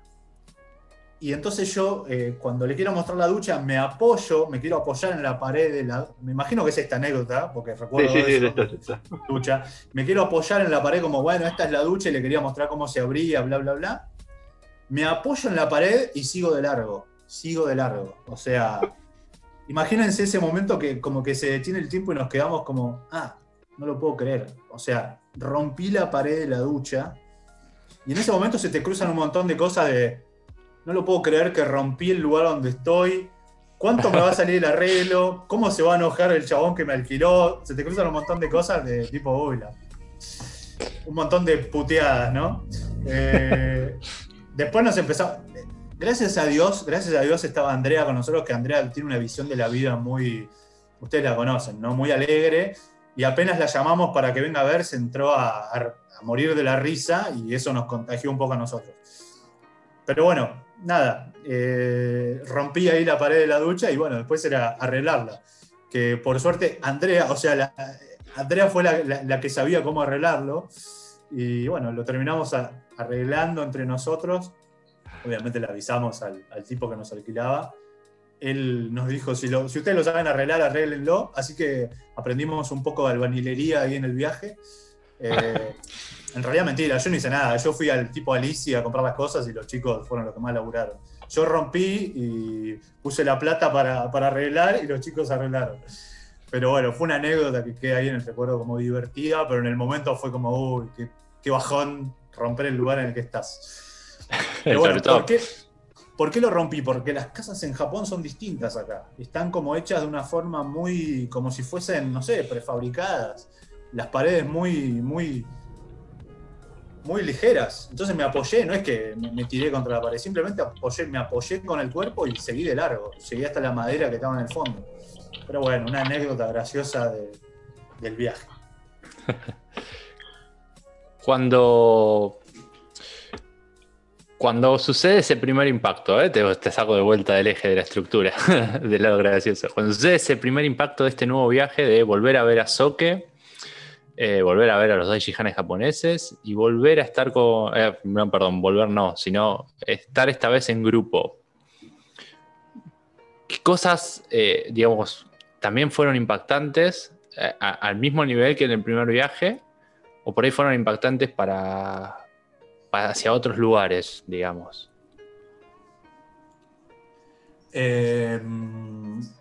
A ver, el primer impacto de, llegar a Japón obviamente ya no estaba porque había, tenido la experiencia, entonces ya estaba más relajado. Eh, y a ver, lo, que sí fue muy fuerte fue ese, ese, ese- Bueno, ya el hecho de subir al avión con Pablo, con una experiencia que tuvimos con Andrés en el aeropuerto, que bueno, no viene al caso ahora, pero ya el hecho de, con Alejandro, con Ale, con, Alejandro García, con el instructor, con el Daichi Han, que también viajábamos en el mismo avión, ya eso era como fuerte. Y, llegar allá y viajar juntos, todo eso creo que fue lo más fuerte de este viaje. El hecho de compartir el viaje con gente tan querida. Era como no, no caer en, en cuenta de decir, uy, qué bueno compartir esto con, con- esta gente que son amigos y instructores y compañeros de tantos años. Eh, y y lo, algo muy desafiante para mí en este viaje era el hecho de que yo no me hospedaba, o sea, llego con ese primer grupo y no me hospedaba con ellos, sino que yo me hospedaba en otro lugar, o sea que tenía que seguir en el viaje y no sabía bien cómo iba a llegar este hospedaje. Y eso es todo un desafío, un desafío que está buenísimo afrontarlo, que es parte del, del mismo viaje, de, de moverte en, en un lugar que no sabes, no- que no conoces. eh, en un idioma que conozco poco y que la gente, si bien es muy amable, normalmente el inglés no lo hablan. Si les vas a hablar, depende de donde estés, son medio retraídos o no. Bueno, nada, es parte de la experiencia de Japón. Pero. Y, les contaba que, que yo más o menos estaba como a 10 kilómetros del dojo y mi forma de moverme principalmente era en bici. Y esa primera, esa, primera, esa primera vez que fui en bici desde el hospedaje al dojo fue genial, pero también era como, no sé ni cómo llegar, obviamente me puse el, el Maps, pero también era, era, algo, era algo genial. Mi primera clase, o nuestra primera clase, fue con Noguchi Sensei. Eh, una clase increíble, obviamente, eh, pero fue con él la primera clase de este viaje. Y, y bueno, la siguiente ya era, ya era con, creo que la siguiente fue con, bueno, no me acuerdo cuál fue la siguiente, pero bueno, Soke fue una de esas primeras. Y fuimos para, para finales de noviembre, principio de diciembre, que es cuando es el cumpleaños de Soke. Y si bien en ese momento nosotros no sabíamos qué estaba pasando, siempre lo que pasa a nivel Bushinkan es como medio un, un misterio, es, es algo muy misterioso, la realidad de Bushinkan. Eh, había un ambiente muy, muy particular en Japón. Y bueno, después, con el tiempo, nos terminamos enterando que eran las últimas clases que Hatsumi Sensei estaba dando. O sea, nosotros estuvimos eh, realmente en las, dentro de las últimas clases que hasta el momento Soke dio últimas, más allá de la pandemia que vino después, y etcétera. Supuestamente Soke está retirado. Con Soke uno nunca sabe, ¿no? Por ahí, eh, se vuelve la pandemia y dice, bueno, vuelvo a dar clase. Nunca sabe, ojalá, ojalá, si los que no lo conocen y los que también alguna vez tuvimos la experiencia de estar, podamos volver a disfrutarlo. Pero bueno, hasta ahora es como estar retirado. Entonces nosotros estuvimos en esas últimas clases de soque. Eh, imagínense, fue algo maravilloso. Eh, y ya verlo entrar a la clase es algo increíble. Más como, más como entra ahora a las clases, que antes por lo menos se ponía el shinobi o una parte del shinobi. Ahora ya va, y esto es muy gracioso, pero ya va con lo que tiene puesto. Con lo que, con lo que fue el súper, eh, él entra a dar la clase. Eh, es muy gracioso, es muy gracioso porque vos ves un, señor anciano con pelo violeta que entra con camisa y pantalón de vestir eh, a dar una clase de artes marciales. y, lo hace de una forma que, es, que, está más allá de las palabras lo que él transmite. Yo creo que lo que él entra, perdón que ya me meta acá, ¿no? Pero lo que él entra a, transmitir va más allá de todo, o sea, no, ni siquiera muestra técnicas, yo sé que eso, muchos lo han dicho, como que no muestra nada. Realmente no, sé qué es lo que él muestra. O sea, sí, uno después intenta imitar eh, lo, que, lo que él enseñó, pero está más allá de todo. O sea, eh, es ir a disfrutar, disfrutar de ese momento y de una presencia que cuando Soke llega al dojo, que normalmente es un dojo que está repleto de gente, se siente, se siente que de repente todos nos callamos, no porque él imponga, no porque él imponga una energía, una sensación de, miedo, ni mucho menos, sino porque realmente llega alguien muy, muy importante y de repente todas las, todas las miradas van a él. Hasta de gente que vive en Japón, alumnos de él que hace 50 años que entrenan con él, no es nada más nosotros que fuimos muy de vez en cuando y es como como que ves a la estrellita que llegó. No, no, no, es a todos. En Japón te das cuenta que a todos nos genera eso, soke. Un respeto y una, y una, sensación de, que estás en presencia de algo y de alguien muy grande y muy importante. Eh, entonces es, muy fuerte, es realmente muy fuerte poder estar en las clases con, con Soke. Exacto, con esto que decís de justa, casi de la estética de, Hatsumi, no sé qué, pensás al respecto, pero por ahí a mí me sale pensar eh, que Hatsumi siempre fue una persona de su tiempo, del momento en el que estaba en cada uno de sus momentos. Quizás si uno lo ve a Hatsumi en su estética en los 70, eh, o mismo cuando entrenaba con Takamatsu, con el gi blanco, eh, después ya con el gui negro y el, kanji de Nin en el pecho, este, justamente este, ese kanji, después como que fue evolucionando, eh, o, fue cambiando, o no sé cuál sería la palabra correcta, pero fue, cada, cada momento tuvo su momento para, para Hatsumi, y por ahí esto último que comentás, es como que él ya es, él quiere, o, perdón, voy a pensar por él o hablar por él ser una persona. ya, no, ya no ponerse el gui, no ponerse el parche, este, sino ser, ser, ser humano. Que me parece, por ahí pienso. No sé qué pensás vos, eh, Facu. Eh, a ver, yo a que obviamente no, nunca he tenido la, la, posibilidad de charlar con él, o sea, nos llega mucho de y de experiencias de otros, y de lo que uno puede ver en videos y leer en sus libros. Por suerte hay mucho, mucho para, para consumir en el buen sentido de Soque, ¿no? Entonces parece que uno ya lo conoce, pero en realidad, bueno, nada, nunca, nunca tuvimos la posibilidad de charlar directamente con él. Pero lo, que, lo que yo noto es una persona extremadamente natural eh, y que la, sensación que a mí me dio principalmente en este viaje es que él ya está más allá de todo. Eh, es como si estuviese realmente en otro plano. Eh, no porque esté ausente, no, no lo estoy diciendo porque está ausente, está en otro No, no, no, está pareciera que está en otro plano. Por ahí lo que digo parece que no tiene nada que ver, pero actualmente estoy leyendo un manga, a mí me gusta leer manga, que es Vagabond, que es la historia de Musashi. Y en su, en su viaje Musashi se va encontrando con diferentes maestros y se encuentra con algunos maestros que ya son muy viejos que son personas reales que existieron. Y estos, estos, estos maestros muy ancianos, que son personas muy importantes en la historia de las artes marciales de Japón, me dan la misma sensación que Soke, que están más allá de todo, o sea, ya superaron uno cuando es joven tiene como todavía, nosotros somos muy jóvenes, o incluso personas más grandes que nosotros, pero todavía muy jóvenes, una energía que se nota que es joven, una energía de... No, sé cómo explicarlo, va más allá de las palabras lo que transmite Soke, pero pareciera que él ya vivió todo, entonces es como que está ahí, pero está en otro plano directamente. Eh, no sé, es difícil de explicar. Eh, Vamos a dejarlo... Oh, perdón, Facu, Vamos a dejarlo antes que se corte la reunión. Vamos a un pequeño corte. Como le decíamos, acá las estructuras están para romperse. Facu por ahí rompió las del baño en su momento en Japón.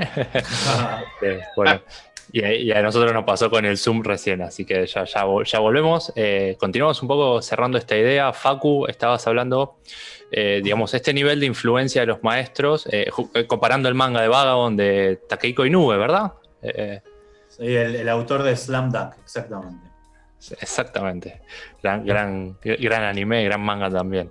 Este, bueno, y, hablabas esto del nivel de influencia o de transmisión que puede llegar a tener una persona, eh, eh, eh, por, decirlo de un modo elevada, que ya no es necesario que te esté explicando tanto la técnica, que si bien es importante, sino ya por ahí, con el ejemplo, con mirarlo, con compartir la vida cotidiana, digamos ya con eso ya enseña o educa. También, obviamente, está el factor estudiante, ¿no? Que, aprenda de esas situaciones.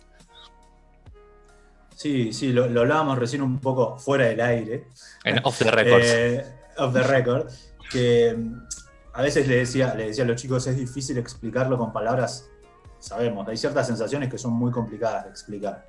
Lo que uno, lo que yo por lo menos y lo que muchos vivenciamos con, al ver a Soque o a otros profesores, o diferentes experiencias de la vida, ¿no? Pero volviendo al tema de Soque, eh, lo que decía era, es como te da la sensación que él está en otro, en otro espacio.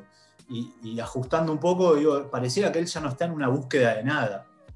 O sea, es como que donde él está ya está todo dado. Eh, no sé si eso significa algo eh, para, los que escuchan, pero cada uno habrá tenido su, experiencia de verlo incluso cuando uno lo, solamente lo ha visto en video, ya siente cosas eh, que, decís, wow, hay, algo en este tipo que, que realmente es fuerte. Imagínenselo, imagínense lo que es verlo, verlo en vivo, cómo, cómo se mueve, ¿no? Como, no digo cómo se mueve a nivel taijutsu, cómo lo que él transmite como estando simplemente ahí. Eh, es más, recuerdo, recuerdo algo que me vino a la mente, no sé si está Andrés acá escuchando, eh, no, no, pero recuerdo no está bueno, lo va a ver en algún momento quizás. que últimamente, cuando él durante las clases, él no está adentro de la zona del tatami, sino, o sea, sí cuando muestra algo, pero si no está sentado afuera de, de la zona del tatami, está él sentado mirando la clase. Y recuerdo en un momento que él estaba sentado, no, no sé si era durante la clase o antes o después, no, después no porque él se va rápido. Pero me acuerdo que él estaba sentado y normalmente está, se le acerca gente, normalmente sus alumnos más viejos están ahí con él, están charlando.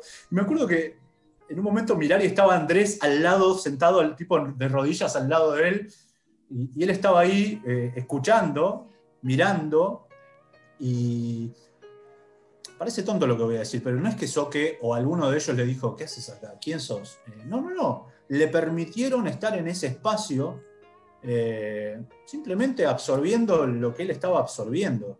Eh, por más que no entendiera el idioma o lo entendiera, no importa, pero él estaba ahí en ese espacio compartiendo ese momento con Soke. Eh, y Soke en un momento lo miró y dijo, ¿vos quién sos? no para nada, fue como, son todos bienvenidos. Y esa sensación uno lo siente también, esa calidez y sentir que cuando entras al combo es como que entras a tu casa, que es parte tuyo también. Eh, y eso también es fuerte. Eh, pero bueno, eh, ojalá, ojalá todos los que no tuvieron la experiencia y los que ya la tuvimos podamos volver y tener esa, experiencia de, estar en el homebook y, vivir lo que cada uno tenga que vivir. Para cada uno es diferente. Exacto, voy a agregar un pequeño bocado con esta pequeña anécdota que contás, que está filmada y subida por eh, un practicante Bushinkan de Australia, supongo, que está en YouTube. Ese exacto momento, es más, eh, bueno, Facu me decía memorioso, yo porque soy obsesivo, pero esa charla se da entre Sensei, eh, Hatsumi, y, Shizuka Sensei, y al lado de Ishizuka Sensei está Kazen Saugari, que es eh, también eh, eh, alumno de Ishizuka Sensei y por consiguiente de Hatsumi Sensei. Y está Andrés ahí también en primer plano. casi como esas sonrisas involuntarias que te salen por, no sé, por, por algo que te irradia, que te, que te, pone contento. Pero está ese video, así que lo pueden buscar. Sí, es verdad, es verdad. Es muy, es muy emotivo, es muy emotivo estar al lado de, de, de Soke. Eh, y la verdad que lo que hizo Andrés ahí es típico de Andrés, que él es muy, muy, muy, en ese sentido, muy mandado, en el buen sentido lo digo. Eh, la, sintió que tenía que estar ahí, se sentó y vivió esa experiencia. La verdad que no sé si entendió algo de lo que estaban diciendo, porque bueno, Kasem eh, es, habla japonés a la perfección, es uno de los traductores de Soke, así que no sé si estaría traduciendo en ese momento, pero fue espectacular. Y, y, y yo por lo menos no con Soke, pero sí con el resto de los profesores, con Nagato, por ejemplo, Nagato Sensei, él siempre hace un break en sus clases y yo lo que hacía era eh, acercarme, acercarme a donde estaba él. No hablaba directamente con él, eh, pero escuchaba lo que, lo que él estaba hablando, lo que hablaba con otros, o sea, eh, está buenísimo absorber eso, ya que estás ahí, sentarte y charlar, charlar con ellos, o por lo menos escuchar. Y si te dan espacio a preguntar, que muchas veces lo dan, por ejemplo, Nagato muchas veces lo hace como, bueno, llegó el break, pregunten, pregunten lo que quieran. Eh, y eso hay que aprovecharlo, hay que aprovecharlo porque te está uno de los más grosos de lo que nosotros hacemos, te está diciendo, preguntame lo que quieras. Hay que aprovecharlo. Eh, da, da, dar ese lugar también, incluso hasta los, los Daijihanes japoneses dan. A ver, me hiciste acordar también, tenés una anécdota graciosa, muy cortita con Nagato en tu primer viaje. ¿No? Ah, mirá, no, no sé También fonético. Eso. No sé cómo sabes eso. Sabe todo. No, no, somos así. Bien, eh, sí, la, mi primer viaje allá en 2010, mi primera clase con Nagato, eh, después no sé si lo siguió haciendo, yo creo que ya no por la cantidad de gente que viaja, pero se ve que hasta ese momento sí, si bien ya en 2010 viajaba muchísima gente a Japón, pero por ahí en esa clase no éramos muchos, no sé, no recuerdo. Pero bueno, se me acercó, porque no me conocía, o por ahí porque yo era alumno de Maxi, y él a Maxi obviamente lo conocía, se me acercó a preguntarme eh, quién era yo, eh, quién, cuál era mi nombre y quién era. eh, y bueno, yo me presenté, le dije mi nombre, mi nombre en, obviamente en otros países por ahí no es muy común, menos en Japón, obvio, y le digo mi nombre, Facundo, y él me, me dice, bueno, intentó decir mi nombre, y yo le digo, si no, Facu. Y él me dice, fuck, fuck, fuck, like, me dice, like fuck, like fuck. Y digo, Nagato, Nagato es muy, muy suelto, muy suelto, de, muy suelto de boca. Bueno, los que no saben qué significa fuck, obviamente, eh, no, sé qué, no sé en qué mundo viven, pero si no, busquen en el traductor de Google. Junto con Cart. Like fuck, ahí, ahí lo escribieron. Y nada, se rió, yo obviamente me reí. Pero, pero sí, son así, son muy, son muy naturales, son muy, muy, muy relajados. Eh, y es como su forma también de romper el hielo y, hacer que uno cuando es nuevo, en ese, en ese momento por lo menos romp, rompes el hielo y te, te, soltás un poco. No es que me puse a hacer chistes con Nagato, obviamente, pero aparte de Nagato imprime un, un respeto, su fisicalidad imprime un respeto increíble. Eh, por ser japonés es muy grande y yo creo que su energía lo hace más grande de lo que es. Porque no sé, debe ser de mi altura, o sea que por ser japonés tiene una buena altura, es muy grandote y bueno, y cómo se mueve y todo. Pero bueno, más allá de eso sí fue una anécdota, una anécdota graciosa. Facu. Ah, sí. Primero, no, antes Facu, que nada, te quería avisar que tu. Fuck. Eh, te quería avisar que tu amigo querido y compañero nuestro, Santi Rollán está en la transmisión, le mandamos un saludo. Andrea también se sumó, así que otro saludo ahí también. Un abrazo, un abrazo grande a Santi, también compañero de muchos años, y por suerte pude compartir este viaje también con él. Hicimos algunas cosas fuera de las prácticas, recorrimos alguna, algún que otro lugar, junto con los alumnos de él, con Lucas, con, con Sant, con, perdón, con, uy, se me fue el nombre. Fran. Con Fran, perdón. Eh, Fuck. Y con Andre, bueno, Andre, Andrea es una gran amiga de, de, de Bushinkan, eh, que, como conté nos hospedamos en el mismo lugar y nos hicimos nuestras bicicleteadas increíbles. Y bueno, nada, un, un- un gran abrazo a, a los dos. Bien. Ahí te mandan saludos. Te quería consultar. Contame tus experiencias en los Taikais. Por lo que sé, fuiste a varios. Tuviste con varios eh, instructores internacionales. Eh, quería escuchar un poco de tus experiencias sobre eso. Eh, bueno, Taikai, eh, para los que no saben, son seminarios, encuentros que, que se- que hacen. Antes solamente los, los- los dictaba Hatsumi Soke, eh, que eran los, estos seminarios que él daba alrededor del mundo, que de hecho en, el- en Argentina estuvo en el año 93, que Pablo justo había entrado, a- había empezado a entrenar hace unos meses y tuvo la fortuna de ir. Eh, Hay una foto de pero eso. bueno, eran estos, ¿cómo perdón? Hay una foto de Pablo con Hatsumi. Hay fotos, hay fotos, hay varias fotos de esa experiencia. Pablo muy joven, apenas 20 años, 21, por ahí muy, muy joven. Pero bueno, eran los, seminarios que daba Soke en el mundo. Eh, Taikai significa en japonés gran encuentro.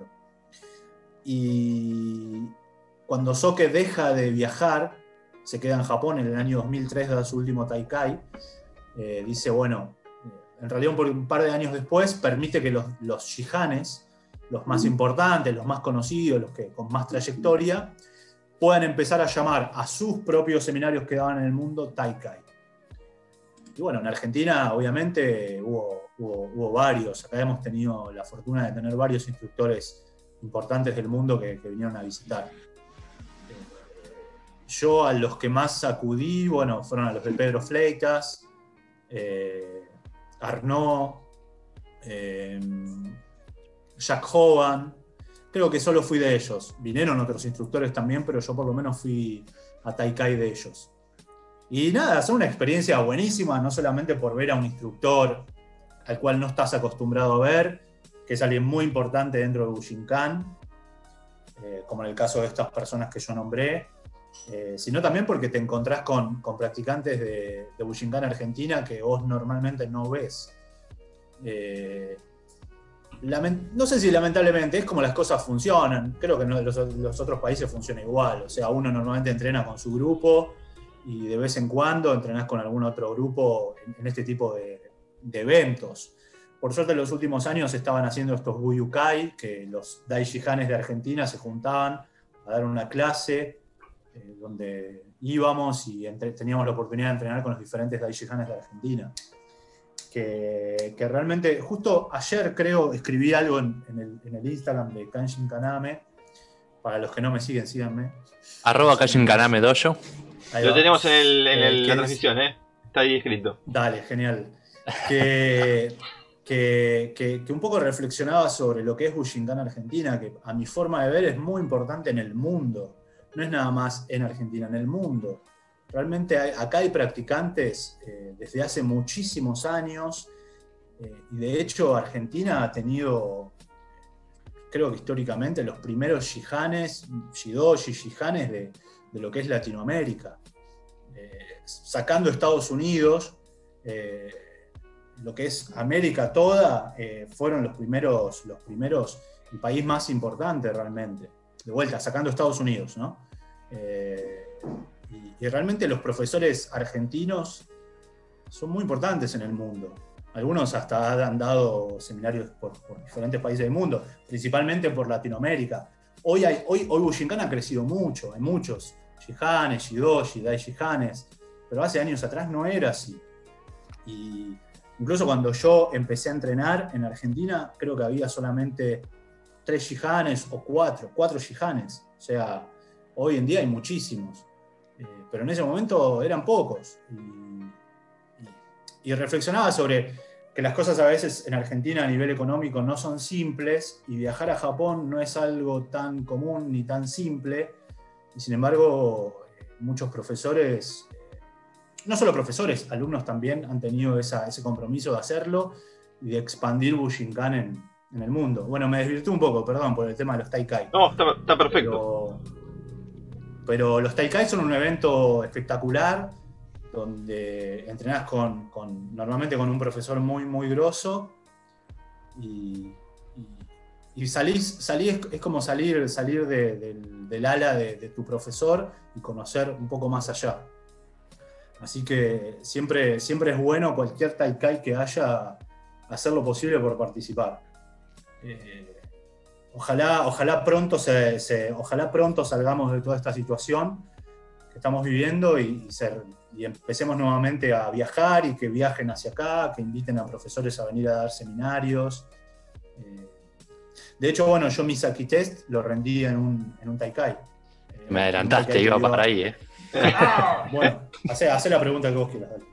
Bueno, Santi, eh, es así. no, Facu, lo que ibas a, desarrollar te iba a preguntar justamente por el Taikai de, de, Couserge, acá en Argentina, organizado por Ale creo también, eh, si bien como dijiste todo Taikai es relevante, es importante, en este, en este Taikai en particular estamos hablando del año 2017, 2017, eh, efectivamente. Eh, bueno, recibiste o impartiste tu, tu, tu Godan Test. Sí, me tomaron el, el Saki, así es. Y eso es todo. eso es todo, gracias. No, a ver, fue eh, fue un, ah, particularmente para mí fue un seminario impresionante, en el cual aprendí muchísimo. Con Santi Royan tuvimos la, fortuna, la enorme fortuna de, que Arnaud nos, nos utilizó muchísimo como buque, y no solo como buque, sino que, bueno, los que conocen a Arnaud saben cómo es, es una persona muy particular, muy graciosa, muy ácida, eh, si puede hacer lo posible por exponerte y que quedes como un, en el buen sentido lo digo, pero que quede como un, nabo mejor para él. Es un.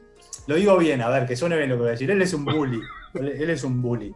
Eh, un Más bully te hace, pero mientras más bully te hace, vos sabés que, te está prestando mucha atención y que te está enseñando. ¿sí? No, no, te hace bullying gratuitamente, sino que lo hace para enseñarte. desde un lugar de cariño más o menos, ¿no? Desde cariño, sí. No digo que nosotros, yo no, es que tenía una relación con Arnaud previo, sí había estado en un seminario, pero no es que tenía una relación. Pero él a través de eso te está enseñando mucho. Y con Santi tuvimos la fortuna de que nos usó mucho, no solo como buque, sino para mostrar. O sea, nos hacía mostrar algo y él en ese momento, cuando mostrábamos algo, eh, pasaba y lo mostraba él mejor, obviamente. Pero bueno, nos usaba y nos enseñaba. Eh, y bueno, en ese, en ese seminario, Santi y yo y otro chico eh, rendimos el, el Saki. Nico contó que también lo iba a rendir él también, pero justo se fue de viaje y, lo rindió un poco después. Eh, pero bueno, rendimos el Saki ahí, una experiencia más allá del Saki, un, seminario espectacular en el cual aprendimos mucho. Y bueno, Arnaud es como que eh, le tomamos un cariño muy especial por cómo es él, por, por porque además él, él, es como muy, muy sencillo, después uno puede ir a comer con él, a charlar también, muy abierto a que le preguntes. De hecho, él te insista, preguntame, preguntame, preguntame. Le encanta que le pregunten. Eh, entonces uno se puede explayar y, hablar con él horas, que a él le encanta. Y nada, es lindo, es lindo. Los seminarios de Arnaud son espectaculares. Eh, y bueno, nada, rendí mi, junto con Santi en sí, rendimos nuestro Saki, nuestro Saki test ahí. ¿Qué sensaciones fueron ese Saki test? Además de esta previa, ¿no? El, durante y el después. Bueno, obviamente el tiempo, el tiempo previo al Saki, que uno ya, yo ya sabía, obviamente que me lo iban a tomar, no es que fue sorpresa, Pablo ya me lo había dicho, que quería que rindiera ahí. Es una mezcla de sensaciones, ¿no? Eh, eh, un poco comparado con el tema Japón o Soke. Eh, uno escucha mucho sobre el Saki, uno es testigo muchas veces de Saki Test, y te podés hacer un montón de expectativas, podés creer que, tenés, que vos ya captás cuál es la sensación del Saki por lo que te cuentan, pero la experiencia es muy personal. O sea, hasta que no lo vivís, no, no, no, no captás realmente lo que está ocurriendo. Eh, y sí creo que hay un, Es un momento bisagra. Es un momento bisagra en el entrenamiento. Y para ir específicamente al momento, eh, un poco lo que decía Nico el otro día, ¿no? Eh, realmente, de hecho el otro día mi novia eh, me recordó, me mostró el video, está filmado, eh, me mostró el video de Misaki y es, es muy loco porque dura como, no sé, como 45 segundos que yo estoy ahí arrodillado y él está con la espada arriba y es, 45 segundos, dependiendo cómo lo veas, parece poco, pero en realidad es un montón de tiempo. Es un montón de tiempo estar ahí arrodillado. Eh, y, bueno, eh, pero la sensación realmente es, es, lo que, es lo que dice Soke. No feeling. No feeling. ¿Sí? Soke repite mucho esto. ¿Sí? Él, no feeling. Eh, no hay algo de lo cual agarrarse. Simplemente no hay una sensación es tan, profundo que no hay sensación. Es. Rodás. Y no rodás conscientemente. Es el, mismo profesor que te lo toma te lleva a eso. Pero ni siquiera es que vos tenés una sensación de que. Muchas veces se habla la sensación de que vas a ser cortado, que te van a matar, de que hay un peligro, de que si no te corres te golpean. Eh, es más, si vos estás esperando eso, a mí me pasó. O sea, a mí eh, yo no lo pasé de una. Eh, esperando esa sensación de que algo suceda, o te comes el, palazo o salís antes. En cambio, cuando te relajás, cuando, cuando lográs relajarte, es cuando sucede y no sentiste nada. Rodás y te enterás que pasaste el saquitest y decís, no tengo ni idea qué sucedió, pero algo sucedió. Exacto, ese, es el, momento, sucede. Simplemente sucede. Nico dijo algo parecido. Yo creo que cualquier persona que te, que te cuente sobre sus saquités, de vuelta, como una experiencia muy personal, más allá de los, más allá de los que les gusta decorar, cada uno lo, vive su experiencia como la vive, eh, yo lo que más encuentro cercano a la realidad de ese momento es, es lo que dice Socrates, no feeling. No feeling, ¿qué significa? No, no, no sentimiento, no sensación, no nada. Es nada nada, realmente no, no, no, no pensar, no pensar y, pasar ese momento, que al mismo tiempo es no feeling, pero lo que se viene después es un momento bisagra. Me parece contradictorio. Pero que dice que el Saki es el momento del cual pasamos del, entrenamiento consciente al entrenamiento inconsciente. Es como pasar de una barrera. Eh, pero bueno, igual cada uno lo vive como lo vive. Exacto. Eh, esa fue mi, sensación o mi, o mi no sensación del, del Saki Test. Exacto, como que vas más profundo hacia vos, digamos, vas cada vez más hacia adentro. Este... Sí, es, es, fuerte, es fuerte lo, es como que el link que uno tiene con Bushinkan pareciera que se hace más profundo, eh, más profundo de lo, que, de, lo que, de lo que fue hasta ese momento. No significa que uno después de sus aquités no deje de entrenar. Mucha gente pasa sus aquités y después deja de entrenar, obviamente. No pasa, por ahí. Pero que has pasado una puerta, has pasado una puerta. Esa es mi, sensación. Exacto. Y a partir de ahí, obviamente, es, como decís, eh, cada uno hace, hace o deshace su, camino. Sigue siendo una cuestión de, continuar o, elección, por lo menos. Exactamente, exactamente. Nico creo que un poco lo decía el otro día y yo muchas veces lo digo porque lo, realmente lo pienso, el camino del budo es muy solitario.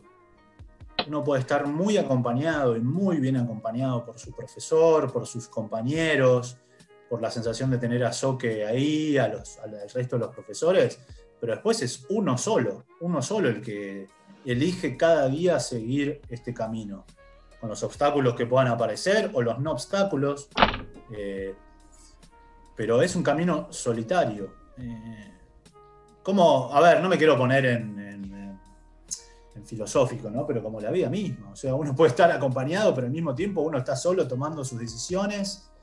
Y, nada, al fin y al cabo uno está con uno, eh, más allá de estar con, los demás, en, las relaciones que sean. Y para mí el budo es, es lo mismo. Yo siempre recuerdo una frase, eh, una entrevista que le hizo hace muchos años Cristian Petrocello, Daishihan Cristian Petrocello, a, Noguchi Sensei, que le preguntó, eh, no me acuerdo exactamente la pregunta, pero como, ¿cómo, aplica, ¿cómo aplica el budo en su vida? Cristian le preguntaba a Noguchi Sensei. Y Noguchi lo que le responde es, no, no hay diferencia, vivo mi vida plenamente. O sea que lo que está diciendo es, el budo es la vida, o sea, no es eh, la vida, mi vida y el budo. Es lo, es lo mismo, es parte, es, es un aspecto más de nuestra vida. Entonces, lo vivimos de la misma forma que, vivimos la vida. Por lo menos esa es mi, experiencia. tal cual, tal cual. Facu, te voy a traer un poco de vuelta hacia atrás. Eh, vos rendiste tu Godan Test en el 2017 y un año antes habías empezado a dar clases, abriste tu dojo. ¿Cómo se llama tu dojo? Si bien ya lo dijimos, ¿por qué ese nombre? Bien, eh, bueno, el, tema de empezar a dar clases un poco ya lo conté, sentí que ese era el momento, sentí que yo estaba con un compromiso con mi entrenamiento que no, no había tenido anterior, o, un compromiso renovado con el entrenamiento y que era el momento de, empezar a, dar clases. Y Pablo obviamente me dio todo su apoyo, lo mismo que, bueno, toda la gente a mi alrededor. Y, y bueno, era, era, era momento de buscar un, como saben todos, por más que demos en un mismo lugar, eh, cada uno tiene como el nombre de su propio dojo, de su propio grupo. Y la verdad, el otro día lo pensaba, digo, ¿por qué le puse este nombre? No sé, se ve que es, es, un concepto que, me quedó muy grabado, eh, muy profundo, y me, llegó eso muy profundo, y dije, bueno, este va a ser el nombre de mi dojo. El nombre es Kanjin Kaname, que lo que significa eh, es algo así como em, tener la, capacidad de ver eh, lo esencial, el kaname es el punto esencial de algo, eh, con los ojos, suena como medio raro, con los ojos divinos. ¿sí? o sea, el kanjin se refiere a la mirada divina. Está formada por, kanjin está formado por dos, por dos kanjis, o por dos símbolos o por dos conceptos. Mirada o vista y kami, que kami es la palabra japonesa para deidad o espíritu, ¿sí? un, ser que está en otro, eh, en otro plano. Eh, que está muy relacionado con el Shinto y bueno, la cultura japonesa, ¿no? Eh, pero entonces es como esa capacidad de ver más allá y de poder conectar con lo esencial de las cosas. Eh, entonces, no sé, se ve que es un, concepto que me llegó muy profundo y, a la hora de poner un nombre, mm, elegí ese. Y, bueno, le, quedó, le quedó ese nombre. Eh, muchas veces muchos profesores, Nico el otro día contaba que, que Soke le pintó algo y a partir de eso él eligió el nombre de Tsukidoyo. Eh, y muchos profesores hacen eso, le piden nombre a Soke, directamente le pedían nombre o a partir de algo que les pintaba a Soke le ponían el nombre. En este caso, bueno, lo elegí yo. Eh, así que, bueno, ese es el nombre de, mi dojo y, bueno, nada, lo mantengo. Exacto, exacto. Tiene un dibujo, una espiral, por algo en particular. Sí, el dibujo, de hecho, eh, ese dibujo me lo hizo Pablo. Eh, o sea, yo le, di como una idea que tenía y me lo hizo Pablo. Sabemos que Pablo es dibujante, un dibujante impresionante. Eh, y el espiral es para mí porque eh, Kaname, lo que significa, más allá de punto esencial, significa pivot. ¿sí? Es como ese punto alrededor del cual gira, nada, alrededor del cual gira todo. entonces, en mi mente yo me imaginaba un, un, espiral, como un punto del cual nace eh, el resto de lo, que, de, lo, que va surgiendo de ahí. O sea, el kaname es lo que define algo. Eh, todos y todas las cosas tienen un kaname que define a eso, eso que es. Si nosotros podemos captar el kaname de, algo, podemos captar la esencia de eso. Eh, entonces yo me lo imaginé como, como una espiral que nace en un punto y desde ahí se va desarrollando. Y por eso le di esa idea a Pablo para que me hiciera esa imagen y bueno, él me, hizo esa espiral. Y vos en esa espiral, oh, perdón, eh, en ese concepto, ¿cómo, cómo juega en, eh, eh, digamos, cómo entra en acción con respecto a tus clases, con respecto a la gente que, a tus estudiantes primero y obviamente a la gente que se acerca a practicar con vos, que como nos hemos acercado todos y nos acercamos en su momento? Em, a ver, eh, a ver, a ver si entendí bien la pregunta. ¿Cómo juega el tema del kaname o de este tema de, relacionado al nombre, decís, con, respecto a las clases? Exacto, exacto. Así como Bushinkan fue eh, el nombre, Bushinkan, Hatsumi se lo pone en honor a Takamatsu y crear la sala del Divino Guerrero, que es, que es la traducción. Eh, creo que también todos los dojos eh, que, tienen su nombre, su estética y, su visión, como decía, digamos, ¿cómo, ¿cómo, lo pondrías vos en palabras con respecto a, justamente a tu dojo? Eh, esto por ahí me cuesta un poco decirlo, pero yo me considero una persona muy eh, observadora y, presto mucha, mucha atención a, casi inconscientemente, ¿eh? a, los detalles. entonces, para mí, como ir a la esencia de las cosas, Además me gusta mucho filosofar y esas cosas. Si bien a, mi clase soy de hablar bastante, eh, me gusta mucho ir a ese punto como, por lo menos buscarlo, tratar de verlo, ese punto esencial del movimiento y de los conceptos. Eh, entonces, por ahí lo, veo, lo veo por ese lado, ¿no? Si lo tengo que relacionar con mi forma de, dar una clase, o, mismo no solo en mis clases, sino cuando Pablo me, da el lugar para, para hacer un aporte, eh, trato de ir a, ese punto, a ese punto que creo define eh, un movimiento o un concepto. Por lo menos eso es lo que yo pienso, ¿no? es lo, que creo. Eh. Si me miro de afuera, creo que, es lo que busco. entonces, esa es mi forma por ahí de relacionar lo que vos me preguntás con, con mi forma de dar clases o mi forma de transmitir. Exacto, igual no es una pregunta fácil, ¿eh? porque generalmente es como vos decís, sucede todo el, el nombre, la, digamos, la forma de pensarlo, la forma de dibujarlo y demás. Simplemente sucede. Después de ponerlo en palabras es todo un proceso.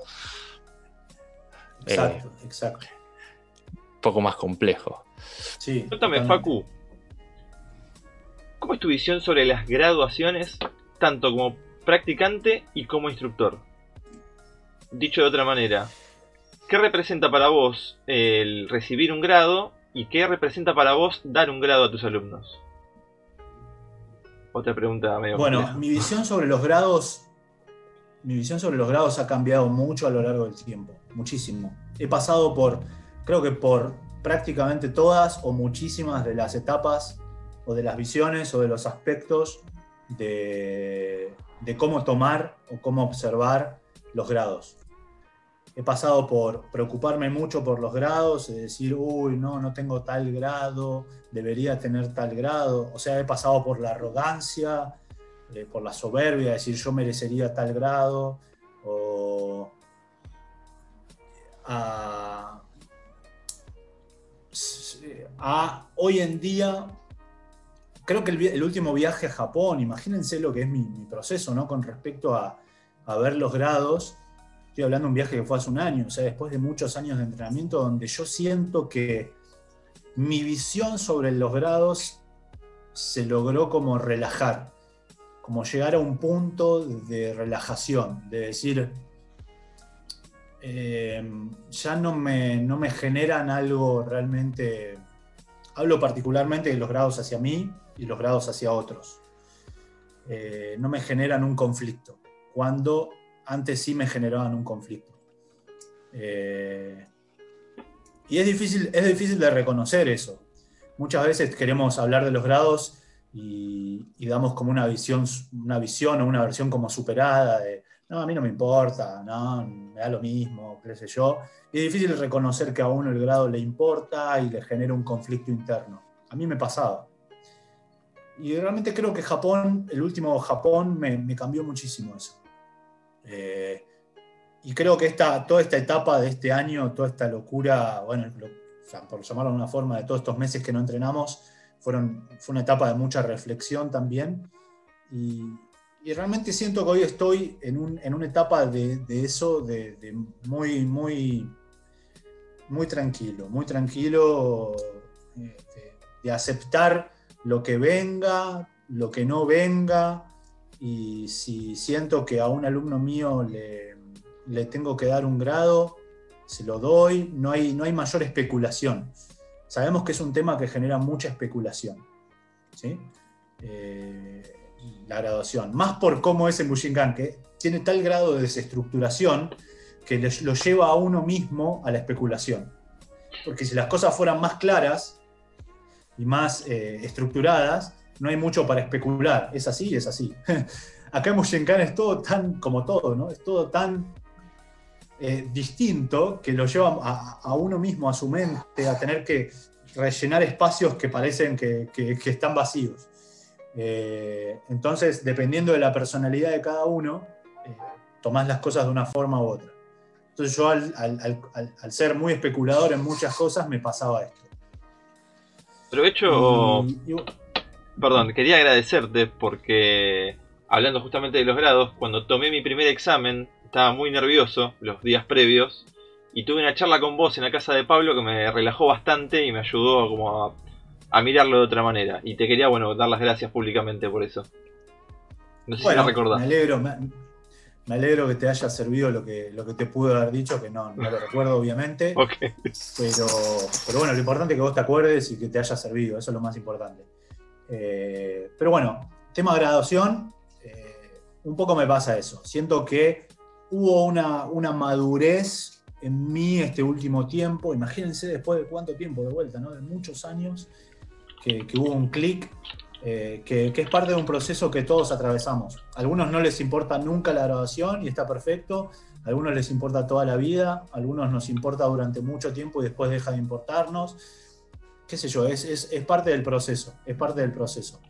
Eh, es parte del entrenamiento, es parte del entrenamiento de Bushinkan. Mucha gente deja de entrenar por el grado, eh, otra gente lo motiva, otra gente le genera un peso.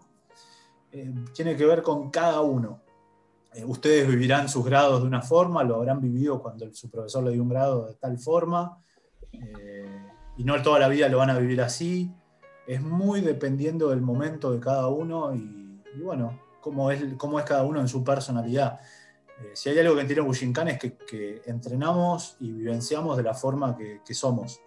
Eh, no, hay nada, no hay nada artificial, es todo muy, muy orgánico, cómo vivimos cada cosa. Así que nada, eso. Casi, como de manera coordinada, obviamente, volvimos del corte, entramos al corte y volvemos al corte, ¿sí? saliendo, saliendo de la línea de ataque.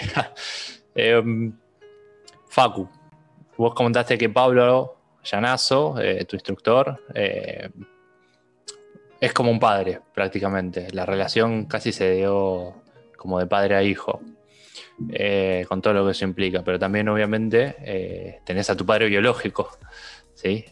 Billy Arroyo. sí, sí, sí, sí, por suerte tengo padre biológico muy presente. Sí, bueno, eh, conté ya que mi viejo fue el que me llevó, o el que me. Sí, el que se comprometió a que yo fuera a esa primera clase, y en parte gracias a, gracias a él fue que empecé este camino, así que siempre eternamente agradecido, ¿no? Eh, y por, esa, por esas vueltas de, la vida, esos, esas cosas misteriosas que tiene la vida misma y Bushinkan, eh, nada, hoy en día, ya si bien creo que lo dije también hace cuatro años, eh, mi, viejo, Billy, está entrenando, cosa que es algo muy loco y muy lindo y muy bueno. Eh, él empezó a entrenar el mismo día que yo empecé a clase, o sea, esa primera clase que yo di, él estaba ahí junto con otros chicos que siguen entrenando conmigo, eh, que si están escuchando, lo ven después, un abrazo muy grande. gracias por estar estos, estos años. Pero, pero bueno, son esas, esas vueltas que, están fuera del control eh, de uno y que se da de una forma muy natural y que está buenísimo, ¿no? Compartir esto con, mi viejo es, realmente algo espectacular. Eh, y, aparte, no solo compartirlo, sino que ver, ver que a él, él, encontró un espacio muy importante para él en Bushinkan. Eh, algo que le gusta muchísimo y que encontró amigos, eh, encontró gente que lo, que lo quiere. Eh, la verdad que es algo, es algo que no solo me pone contento a mí por, porque él está entrenando, sino que sé que a él lo hace también muy, muy feliz. Cosa que a, mí también obviamente me da mucha, mucha felicidad. Así que nada, de vuelta, vueltas de la vida que, están fuera del control de uno, pero que, están buenísimas y, que las estamos disfrutando. Y bueno, Billy es un, lo saben ustedes porque lo conocen, es un, es un alumno muy, o un practicante, no un alumno, es un practicante muy comprometido. Fue muy importante también en este último viaje para mí, eh, por su apoyo. Y, bueno, sé que va a estar durante muchísimos años eh, siendo parte de, Bushinkan. Y ojalá, así como ustedes, en el próximo viaje que podamos hacer a Japón esté ahí con nosotros. Ojalá, ojalá. Sé que va a ser así. Sé que va a ser así. Así que un abrazo grande para, mi viejo. y cuando lo vea, no sé, si, no, sé si lo está viendo ahora, pero cuando lo vea en su momento, bueno, eh, él es medio emocional, así que seguramente se le caiga alguna lágrima. Justamente lo tenemos en línea. No, mentira. Ah, genial, genial. Intentamos, ah, intentamos. Aparecía ahí, ¿viste? Intentamos, intentamos, pero bueno. Eh, sí, eh, a ver. Cuando lo vea. Claro, volvemos a lo mismo, esta relación familiar, eh, esta implicancia, esta relación de Bushus que se da, incluso, bueno, tu viejo te llevó a tu primera clase en infantiles, te acompañó, digamos, en lo que fue en el apoyo del primer viaje a Japón. Obviamente, gracias a Billy vos conoces a Pablo. Eh, por ejemplo, eh, gracias a Pablo, eh, perdón, mejor dicho, gracias a Hatsumi conocemos a Pablo y por ende nos conocemos entre nosotros justamente, esto que se está dando. es como que es esa red de magnetismos, de, conexiones, de uniones mágicas, por decirle la palabra. Sí, sí, sí, sí, es, así. Son esas conexiones que, que, se van dando de una forma muy, muy peculiar, eh, hoy, hoy, o estos días estuve mucho con la palabra misterioso, porque para mí el Bushinkan, el Budo, el Jutsu, es muy. las cosas pasan de una forma misteriosa, que, escapan al control de uno, ¿no? Pero sí, son esos círculos que se van cerrando. Incluso hoy Pablo y, Billy son muy buenos amigos, eh, cosa que antes obviamente se conocían, pero era bueno, él es el profesor de mi hijo y nada, lo conozco, lo veo muy de vez en cuando y está todo bien pero hoy en día ellos se han hecho hasta, hasta buenos amigos, cosa que, está buenísimo también. Exactamente, exactamente. Y eso como que otra cosa que quiero rescatar también de eso es que eh, si bien hoy Billy posee eh, el grado de Shidoshi Ho, eh, él nunca, siendo cinturón blanco desde el primer día, desde que como practicante se involucró de lleno. sí. Y eso también es como un, un gran mensaje quizás eh, que independientemente de, la graduación o del tiempo que uno lleve, el grado de compromiso es independiente del grado, justamente. Sí, sí, un compromiso impresionante y aparte él, saben todos, bueno, siempre que alguien precisa una ayuda, una mano, lo que sea, siempre está. Y además a tener en cuenta que parece una tontería, pero bueno, obviamente él es una persona mayor a nosotros, tiene 56, mi viejo ya, y vos lo ves entrenar y está a la par de cualquier persona de nuestra edad. Y hasta mejor incluso. Hasta mejor incluso. Entonces eso también es algo, eso también es algo digno de, admiración. Eh, no solo su compromiso, también hasta su de entrenar a la par físicamente con gente que es mucho más joven, ¿no? Exacto. Así que Saludos, Billy. ya lo vamos a Gambate kudasai, Billy. Keep going. Acá Nico dice el tipo más bueno de Bushinkan, refiriéndose a Billy. Así que ahí lo tienen, gente. Bueno, bueno. Algo que, genial, que... genial que alguien opine así, genial, la verdad que genial. Gracias Nico, gracias Nico por tu opinión. Mira, yo hablo como compañero también de Billy y sí, también lo tengo en una alta estima porque la verdad me ayudó un montón también desde que empecé. Me dio una mano muy, muy grande, como todos, ¿no? Pero siempre me dio un apoyo más allá de lo que es Bushinkan también. Exacto, así que bueno, gracias, gracias, gracias. Sandy, ¿qué tenés entre manos? Entre manos tenemos las preguntas de la gente, ¿bien? Tenemos seis preguntas. Varios hicieron dos preguntas, así que bien. Vamos con la primera de Nati. Nati te pregunta, ¿Alguna técnica que hayas te, haya dado problemas o que te haya resultado compleja o complicada? Uy, qué pregunta complicada. Eh, bueno, primero un saludo a Nati. Eh, ¿Alguna técnica que me haya resultado complicada? Oh, Me mató, te juro que me mató con la pregunta, porque hay muchas cosas que me resultan obviamente complejas. Lo que tiene Bushinkan es que tenemos tantas cosas, tantas cosas que primero no nos alcanza la vida para ver todo. Eh, pero más allá de que una técnica en particular que me resulte compleja son, son ciertos feelings, ciertos, ciertos eh, que, son complejos de, llegar. Eh, cuando los, los, profesores muestran cosas y, son cosas muy sutiles, a veces eh, lograr esas, esos, niveles de sutilidad muchas veces es complejo. La verdad es que no recuerdo un movimiento en particular. Eh, al principio sí, obviamente, al principio todo cuesta, pero últimamente, más que nada... A ver, voy así rápido, ¿no? Pero, por ejemplo, las clases de... Se me viene así, las clases de Nagato, por ejemplo, son muy difíciles de seguir. Tiene un tipo de movimiento, eh, maneja un tipo de distancia y cómo domina el espacio que él muestra el movimiento, parece sencillo lo que hizo, cuando vas a hacer lo que, intentar hacer lo que él hizo, no, tenés idea de lo que tenés que hacer. Y eso no me pasa a mí, le pasa a, mucha gente, muchísima gente. Eh, lo pueden decir los chicos que estuvieron ahora en las clases o gente que, otra gente.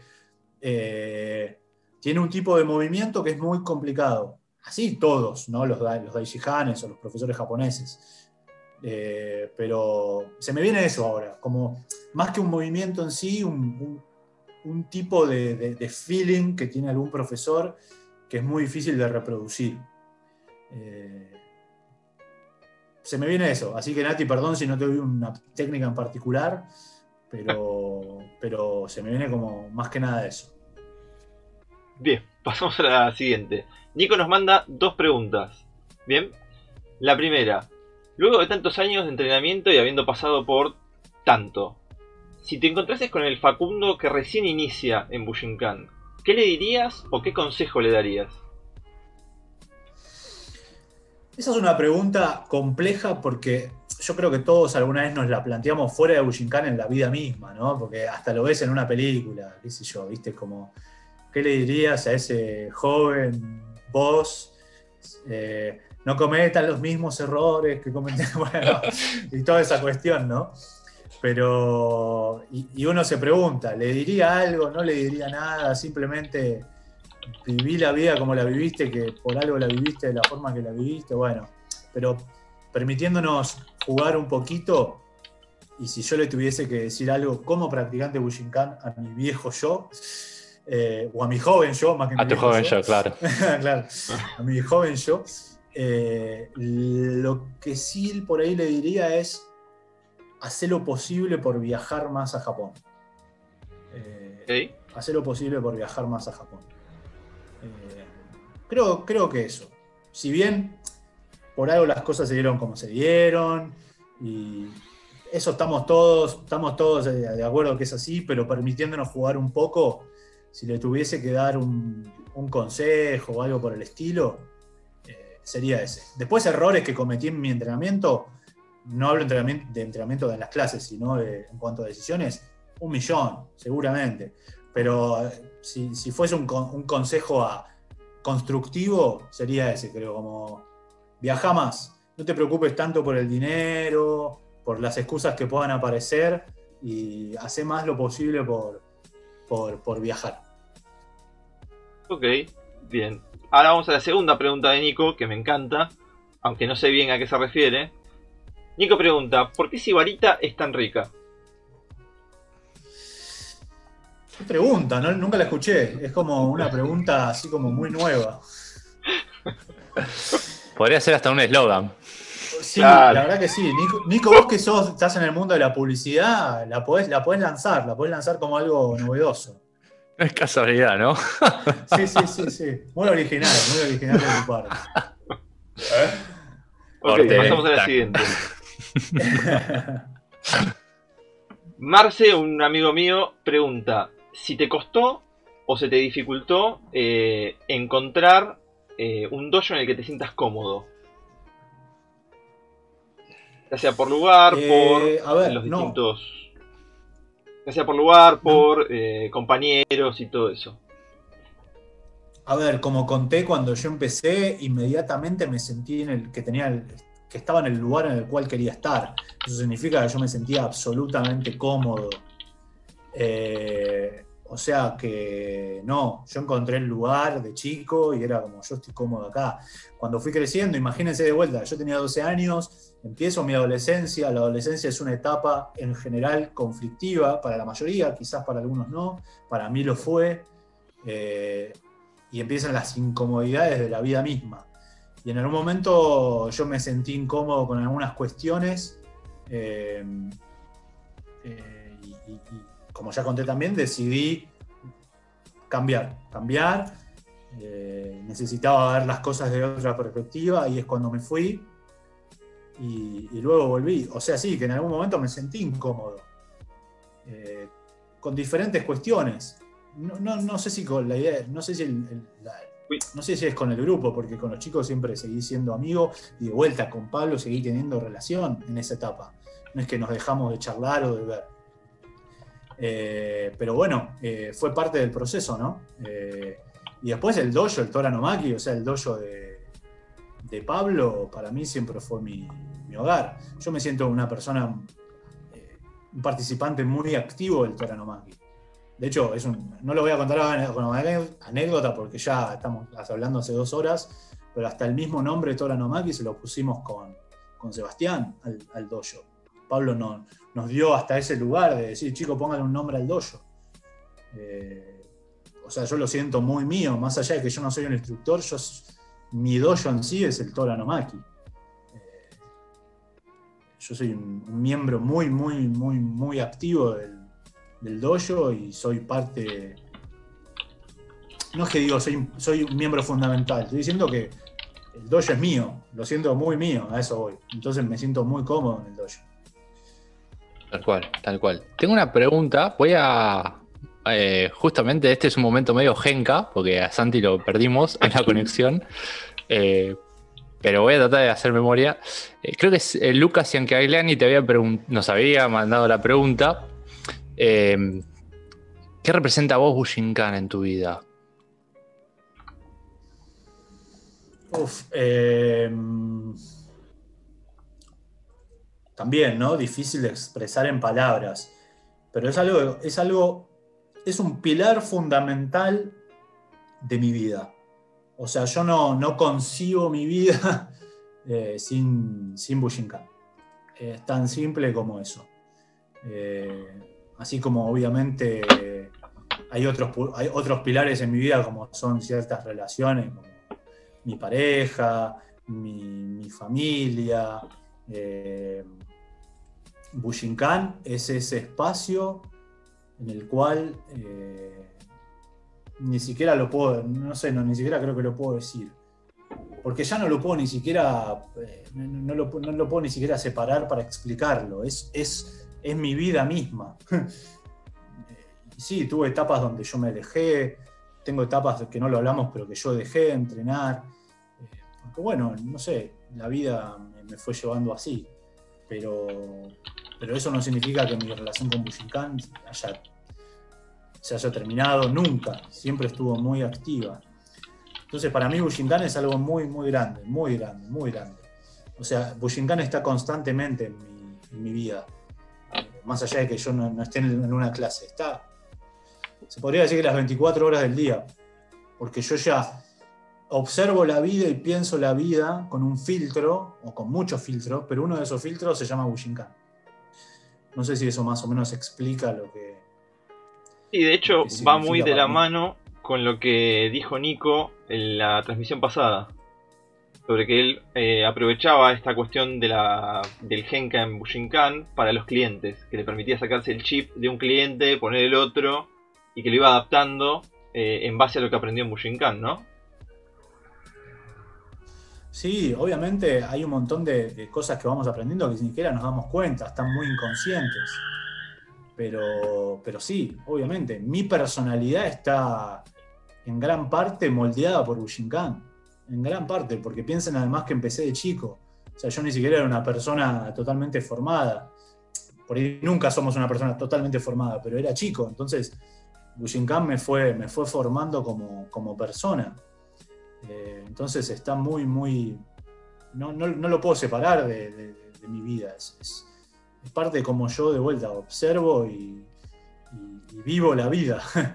Exacto. Así que eso es lo que para mí es Bushinkan, es, es- es mi vida misma. Eh, parece mucho lo que digo, eh, pero, pero es así, es lo, que, es lo que me pasa y es como lo siento. Exacto. Santi, te pido disculpas, no pensaba que estabas acá todavía. No, no, perdón, eh, tuve un pequeño, pequeño detalle ahí, perdón. Perdón a la gente va, que está sé- viendo, disculpen. Y perdona, Lucas, no sé si era la pregunta exacta, pero por ahí Iba iba, por ahí. me parece. Iba Ah, por bien, ahí, iba por ahí. Bien, y tenemos la última pregunta de Lucas. Que dice, después de tantos años de entrenamiento, ¿qué te, impulsó puntualmente y cómo se sintió hacer el cambio de, alumno a profesor? Bueno, un poco conté, eh, yo sentí en ese momento cuando empecé a clases que mi compromiso estaba muy fuerte con el entrenamiento y ese fue el paso que faltaba para decir voy a dar clases. O sea, fue una cuestión de compromiso absoluto con la práctica. Eh, ya no había distracciones. Eh, entonces, eso fue lo que... el paso siguiente era empezar a, dar clases, tomar ese, ese compromiso con otra gente. Eh, pero después no hubo, no hubo algo diferente. Eh, como ya venimos hablando, Pablo nos daba mucho espacio para, para, para, para compartir, para, para, para enseñar. Cada vez que, que Pablo, no sé, no podía dar una clase por un motivo laboral o lo que fuera, o se iba de vacaciones, alguno de nosotros quedaba dando clases, o sea, teníamos ya una experiencia. Pero, pero yo la, la diferencia la veo ahí. Y después, no hay una diferencia entre ser alumno y, o sea, yo alumno voy a ser siempre, eh, siempre, siempre, siempre, siempre. Yo no, no, no creo en la gente que es solo profesor, no, no existe. Es, un, es una mentira, es un... No digo la persona es una mentira, no, no existe ser solo profesor. Eh, incluso Soque no es solo profesor. Y vos decís, pará, pará, ¿y con quién toma clase? No, obviamente con su maestro, que, que tiene una conexión tan particular que incluso un maestro estando en otro plano, estando des- desencarnado hace tantos años, él lo tiene muy presente, ¿no? O sea, que Exacto. sigue siendo alumno de su maestro. Y así todos nosotros, más allá de que tomemos clases eh, asiduamente o no, eh, somos alumnos, siempre, siempre, siempre, siempre. Yo quiero agregar algo que estás diciendo, que hay una frase dentro de la pedagogía que dice que quien enseña aprende dos veces, justamente. Por eso quizás si uno realmente es eh, maestro, eh, instructor, profesor, guía, lo que sea, eh, está, está aprendiendo nuevamente. Sí, eso es un aspecto del entrenamiento muy importante, lo saben más que nada los que dan clases, porque es donde no es tanto, ¿cómo lo veo yo? No es tanto donde uno ve si lo que sabe o lo que puede hacer funciona. En parte sí, pero es más que nada si lo que si podés transmitir y podés hacer que otros reciban ese mensaje de una forma entendible. Entonces, eh, vos, vos- te vas dando cuenta de tus propios huecos, si el otro capta ese alumno que vos tenés o la persona que está tomando una clase con vos, está captando lo que vos estás tratando de decir. No importa si puede hacer lo que vos estás mostrando, no pasa por ahí, pasa si puede captar lo que vos estás transmitiendo, de alguna forma, mínima o no. Entonces, eh, es un feedback, es un feedback constante de, de dónde estás vos como alumno. No de dónde estás vos como profesor, sino de dónde estás como alumno. Eh, entonces, eh, dar ese paso es importante, pero es un paso que cada uno lo tiene que dar cuando lo elige, cuando lo elige genuinamente. Entonces, eh, libertad absoluta a elegir ser profesor o no y en qué momento serlo o no. Pero sí que es algo muy importante. Santi, ¿teníamos alguna pregunta más? Eh, parece que no. No, estamos bien con las preguntas. Perfecto, bien, bien. Bueno, eh, vamos a, no robarte más la voz, que ya te la, fuimos sacando de a poquito, Facu. Primero que nada, ya te voy agradeciendo por, obviamente por el tiempo, por la predisposición, este, por abrirte con nosotros, obviamente. Este, de, mi parte agradecido, pero antes de ir cerrando, eh, vamos a, a meter esta sección que yo le llamo Ukemi, ¿sí? que ya lo hicimos con Nico en su momento. Una palabra, una respuesta. Libre interpretación y quizás lo mejor, como dijiste, que sea de in- del inconsciente, lo que sucede, lo que se cruza, que eso salga. ¿Ahí? Dale, buenísimo. Bien, empezamos, ¿eh? Vamos, Dale. palo, palo y palo. Bushinkan, Vida.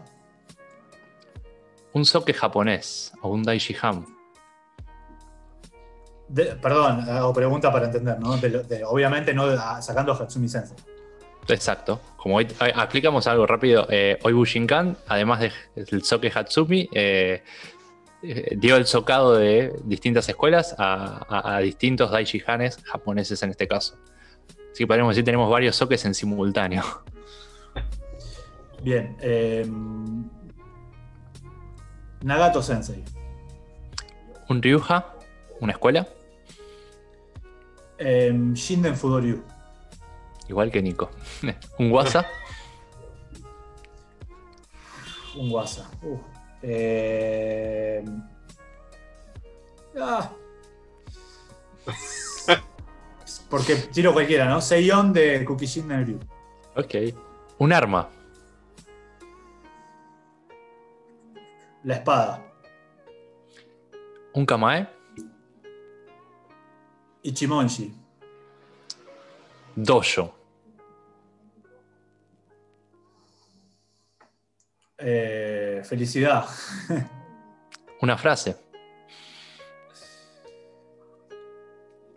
Uh, no sé si la voy a decir bien, pero yo no soy de aquí ni de allá, soy de un espacio indeterminado que me permite adaptarme a todas las situaciones. la misma que dijo Nico, como si hubiesen sido compañeros. Exacto. Wow. Te juro, te juro que, perdón Nico, perdón ustedes, pero esta parte no la llegué a ver, no terminé de ver el... Mirá vos, qué loco. Pablo Llanazo,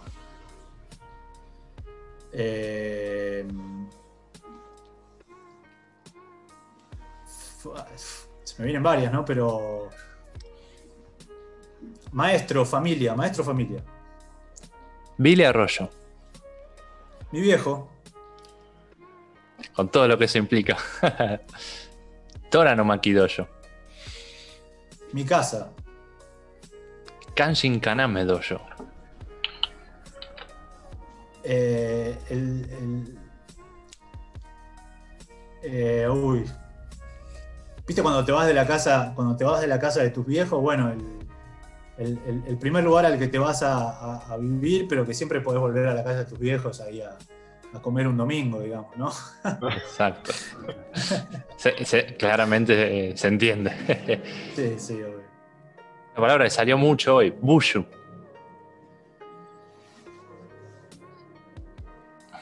Eh,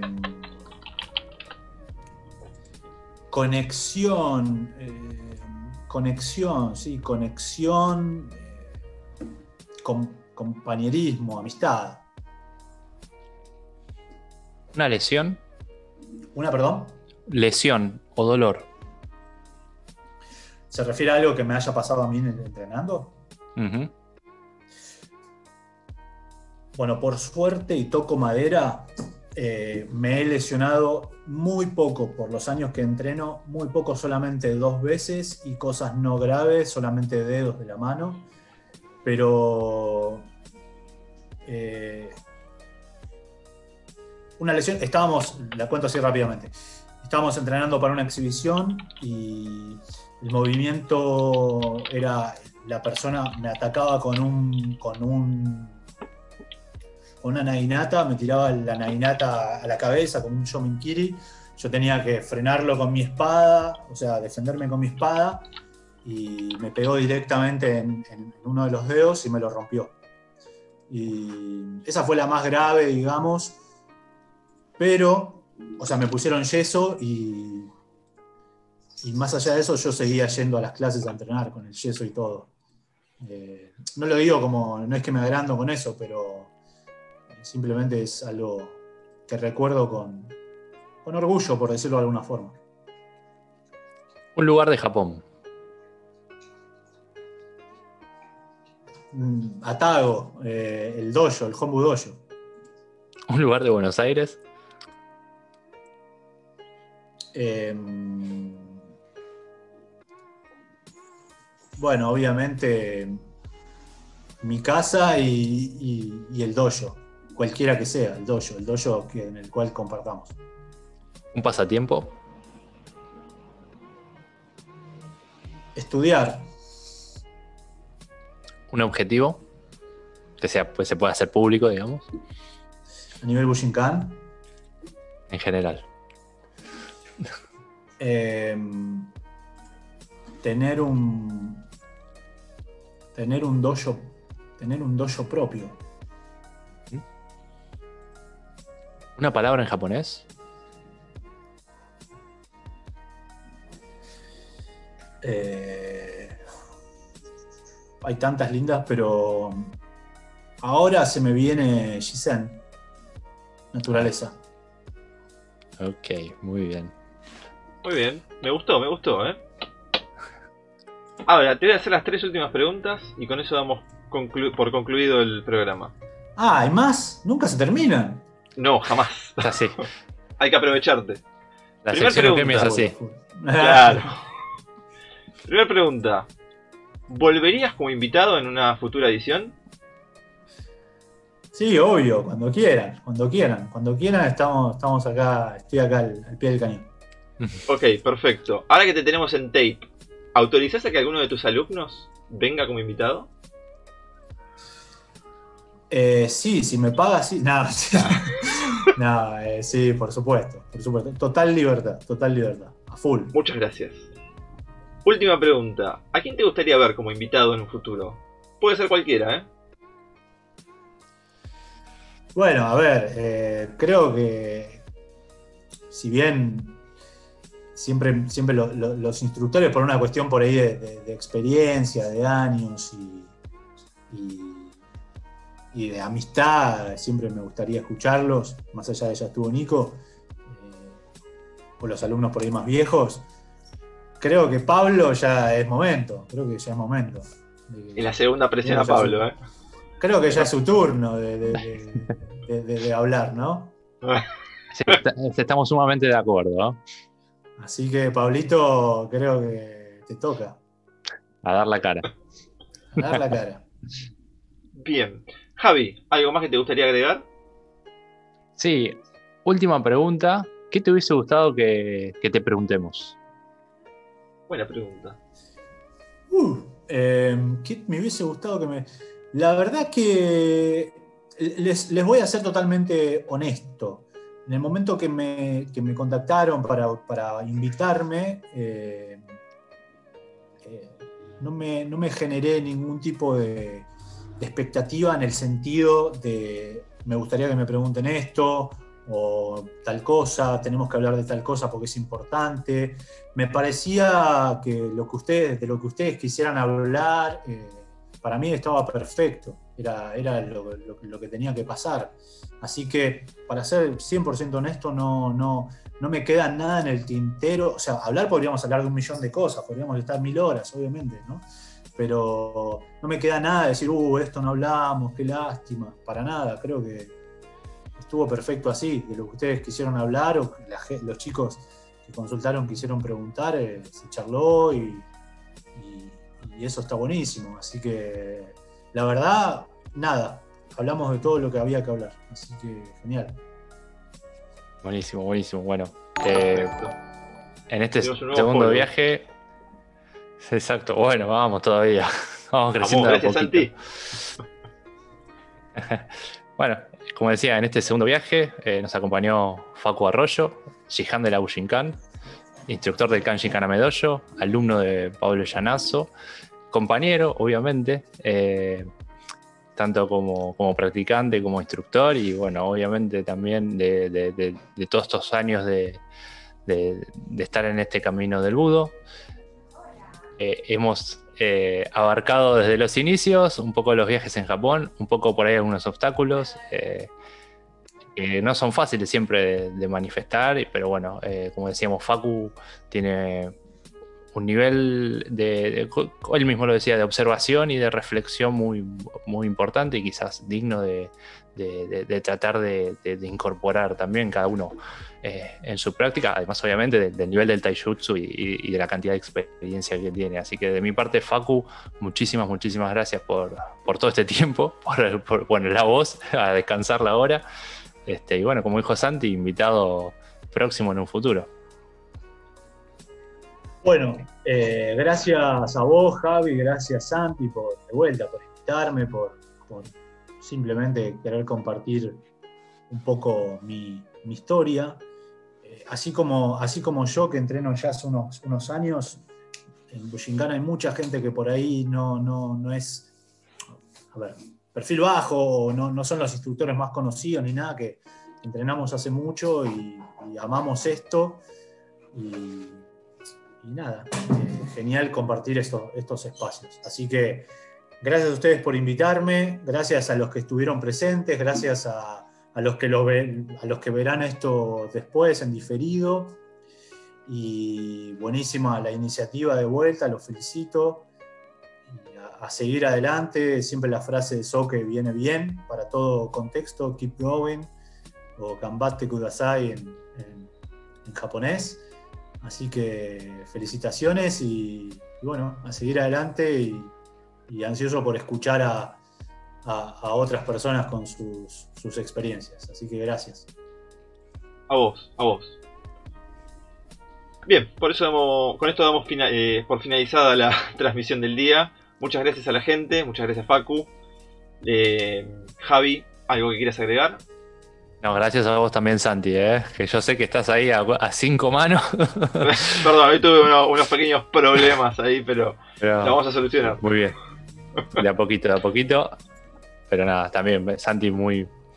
Eh, muchas gracias por todo. ¿eh? Gracias a todos. Eh, nos vemos el próximo domingo. ¿eh? Gracias. Saludos. chau, chau, chau, chau, chau.